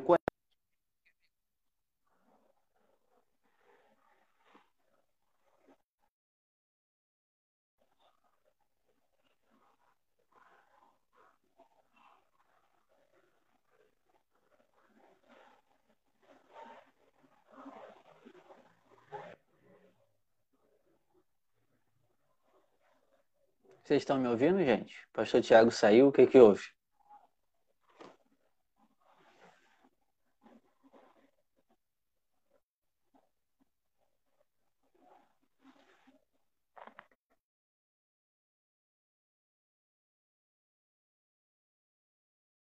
Eu já concluí com vocês que é, para a gente evitar esse nós deveríamos né, ter tido uma educação dessa desde pequena. O que nós ministramos na, na quinta-feira passada, passada e hoje deveria ser ensinado para as crianças desde pequeno, para elas saberem a seriedade do que é o sexo. Mas infelizmente não acontece assim em famílias, e aí as pessoas só vão aprender depois de arrebentarem muito a cara. Então, Foque nisso, no que Deus nos deu hoje na palavra. Você precisa da fonte da água da vida. Porque senão, como o pastor Tiago disse, se a gente não tiver na fonte da água da vida, os nossos olhos vão olhar, vão tentar beber nisso. E que Deus nos guarde. E lembre, se você teve vários relacionamentos, não se mate, não se destrua por causa disso. É, busque o Senhor, busque a água da vida, volte a ter comunhão. E aí, o Pai, ele vai te levantar, ele vai, ele vai nos perdoar. Porque nós estamos aqui ministrando e ministrando também os nossos erros. Nós erramos muito nessa vida sentimental e sexual. E essa live é para que você não erre como nós erramos. Então, Verdade. seja firme na fonte d'água da vida. Seja firme na fonte d'água da vida. Busque o Senhor. Ele perdoa, ele perdoa toda a depravação que nós fizemos no passado. E é uma pena, porque isso tem que ser ensinado desde pequeno. Porque se nós soubéssemos isso desde pequeno, provavelmente a gente não teria aprontado tudo que aprontou. E aqui eu termino a minha, minha, minha participação, pastor Tiago. Se o senhor quiser quer falar mais alguma coisa, para a gente então, terminar cai... certinho no horário. Caiu aqui, né, a, a, a, a, a, internet, não sei. Algo que eu, que eu só queria concluir, que uma irmã ontem falou uma frase, eu estava falando aqui de que a palavra diz coração do homem é enganoso. Mas o coração do homem é um bom termômetro, né? E a lâmpada do coração são os olhos. Então, meu amigo e minha amiga, eu falo por experiência própria. É, Jesus, lá em Mateus capítulo 5, eu vou terminar aqui, pastor, vou terminar aqui, só vou ler esse, essa passagem de tá Mateus 5. Mateus 5, versículo 28. Olha, que, olha o que Jesus ele vai dizer aqui, ó, versículo 28. Ele vai dizer o seguinte, cadê? Ah, versículo 28, ó. Mas eu lhes digo Qualquer que olhar para uma mulher e desejá-la, ó, o problema não é olhar, preste atenção que o problema não é olhar, mas desejá-la já cometeu adultério com ela no seu coração. Se o seu olho direito o fizer pecar, arranque-o e lance-o fora. É melhor perder uma parte do seu corpo do que ser todo ele lançado no inferno. E se a sua mão direita o fizer pecar, corte-a e lance fora. É melhor perder uma parte do seu corpo que ir todo ele para o inferno. Então é bem fácil de entender. O que que tem nos feito pecar? A mão vai lá, pega o celular. Três horas da manhã, quatro horas da manhã. Não adianta, irmão. Não adianta, tá no Instagram, Facebook, tá sozinho, vê uma foto sensual, vai vir um pensamento, vai lá no site pornográfico para ver, é inevitável. Não adianta querer tu, tu, tu, tu, tu querer lutar contra isso, não dá. Se a tua mão te faz pecar, deixa o celular, joga fora, bloqueia, bloqueia aquelas conversinhas sensuais no WhatsApp, pula fora, desfaz da sua conta. Se os seus olhos te fazem pecar, arranque-o, para de ver certas coisas. Para de assistir certas coisas que têm te feito errar. O perdão de Deus existe, Deus só quer que a gente se esforce. E olha que ninguém, e, e quem está falando aqui não é nenhum santarrão. É alguém que viveu amarga experiência e vive lutando para não continuar uma vida errada no sentido sexual. Porque é horrível você saber que você anda com Deus e por várias vezes você cair por olhar, por ver, por imaginar, por ouvir coisas, você ficar falando assim, meu Deus, será que isso nunca vai ter fim? É horrível. Eu lembro do que Paulo disse. Aquilo que eu quero fazer eu não faço, mas aquilo que eu não quero fazer eu faço. Mas ele vai dizer que nós devemos nos esforçar continuamente para vencer isso. Não adianta eu me acomodar e falar, ah, é assim mesmo. E um dia eu já pensei assim, ah, eu sou homem, Deus entende. Não. O conselho que Jesus nos dá é arranque-o.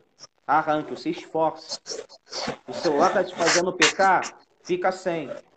A tua rede social está te fazendo pecar? Fica sem. Tá vendo televisão até tarde, aí, aí pula o canal, cai lá na, no, no canal do sexo? Para de ver televisão até tarde. Alguma mulher do seu trabalho está te chamando a atenção, está de papo furado, ou dentro da igreja está de conversa fiada com você? É difícil, não é? Mas pula fora, se esquiva. Porque senão, irmão, senão, irmão, é doloroso. E a gente sente na alma e na carne, como o pastor Vinícius bem disse. Não queira passar por isso se você não passou, porque é muito doloroso. E aí, pastor, eu termino também a minha parte de, deixando essa palavra, né? Vamos olhar mais para Deus. Eu sei que é difícil, não tô falando Amém. Mas vamos se esforçar para isso.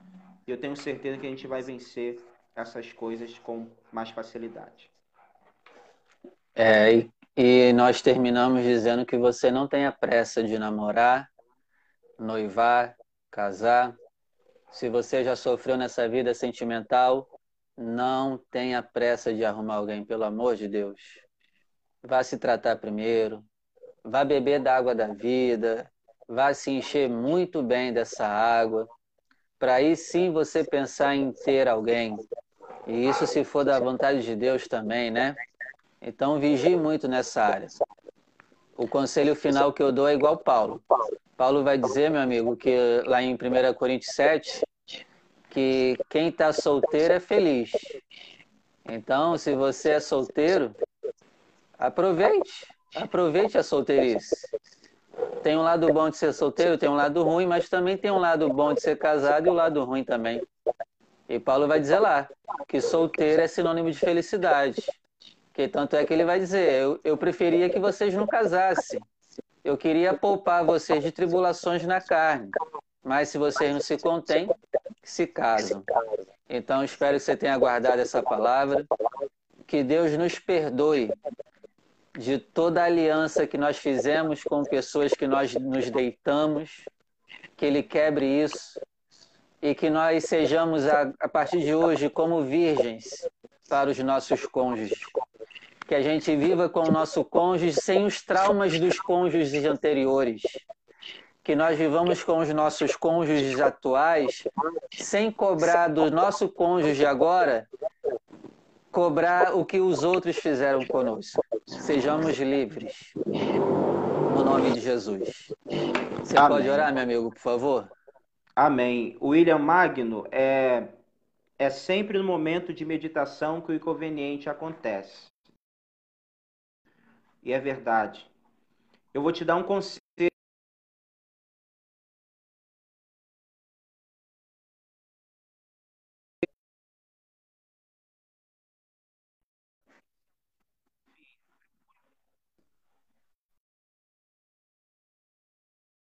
a respeito de tudo isso que a gente falou, se você tem essa dificuldade, é claro, né? Não sei se, mas se você tem essa dificuldade, alguém que você converse, isso ajuda muito. Às vezes não é nem a nossa esposa, tenha certeza disso. Às vezes tem coisa que a nossa esposa não precisa saber e não pode saber, essa é a verdade. Não estou falando aqui para. Se você confia na sua esposa, glória a Deus, todos nós temos que confiar, não é isso que eu estou falando, estou falando de às vezes precisamos de pessoas confidenciais para tratar de certos assuntos para nos ajudar. Não estou falando aqui para, né, querendo botar fogo no casamento de ninguém, não, mas é algo que me ajuda muito. Amizades que você confia, pessoas que você confia, e isso te ajuda muito. Você desabar, você receber conselhos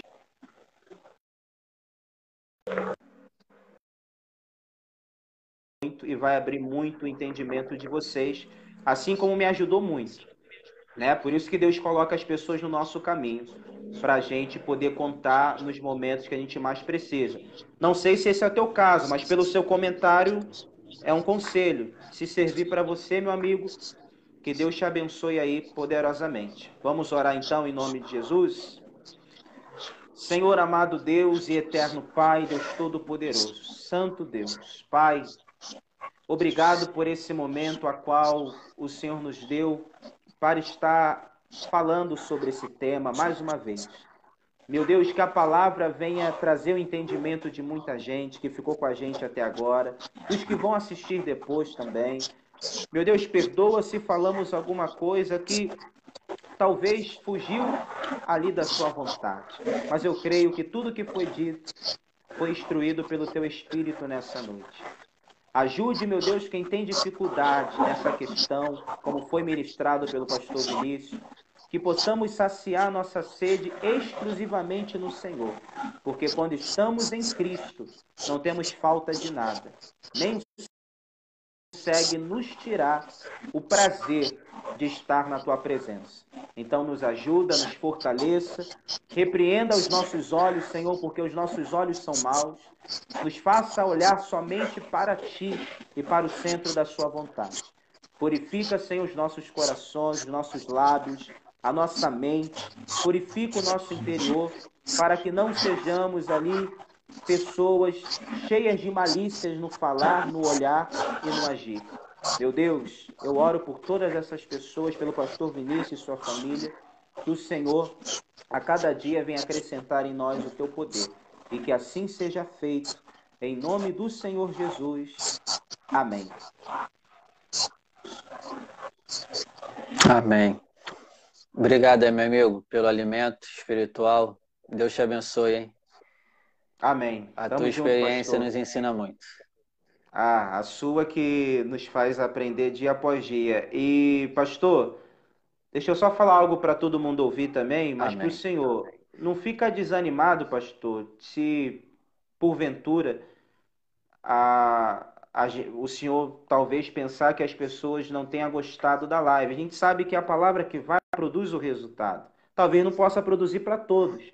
Mas se uma pessoa que ouviu a live passada, é. se as palavras surtiu efeito na vida dela, pode ficar em paz que o objetivo foi alcançado. Então vai ter dia que a gente vai ter 20, 30, 50, vai ter dia que Amém. a gente vai ter 10. Então não fica muito assim preocupado com isso, porque essas 13 que estão nos ouvindo agora ficaram com a gente aí, eu tenho certeza que foram ministradas e isso vale muito a pena para a gente, em nome de Jesus. E se quinta-feira o Senhor amém, amém. desejar, novo. Se o senhor assim desejar, nós estamos aí de novo. Vamos ver um tema que as pessoas Não, estamos juntos, estamos juntos. E aí a gente vai estar tá aí ministrando para o povo, em nome de Jesus. Aí o senhor escolhe agora o tema. Tá bom, pode deixar que eu vou escolher. A gente vai fazer umas artes aí para publicar e convidar as pessoas para estar tá conosco aí. Em nome de Jesus. Tá bom, meu irmão. Tamo junto. Tamo junto. Deus abençoe a todos. Obrigado por terem ficado conosco. Obrigado, pastor Vinícius. Quinta-feira tamo aí em nome de Jesus. Nada, meu irmão. Amém. Estou encerrando, gente. Fiquem na paz. E até quinta-feira que vem, se Deus permitir.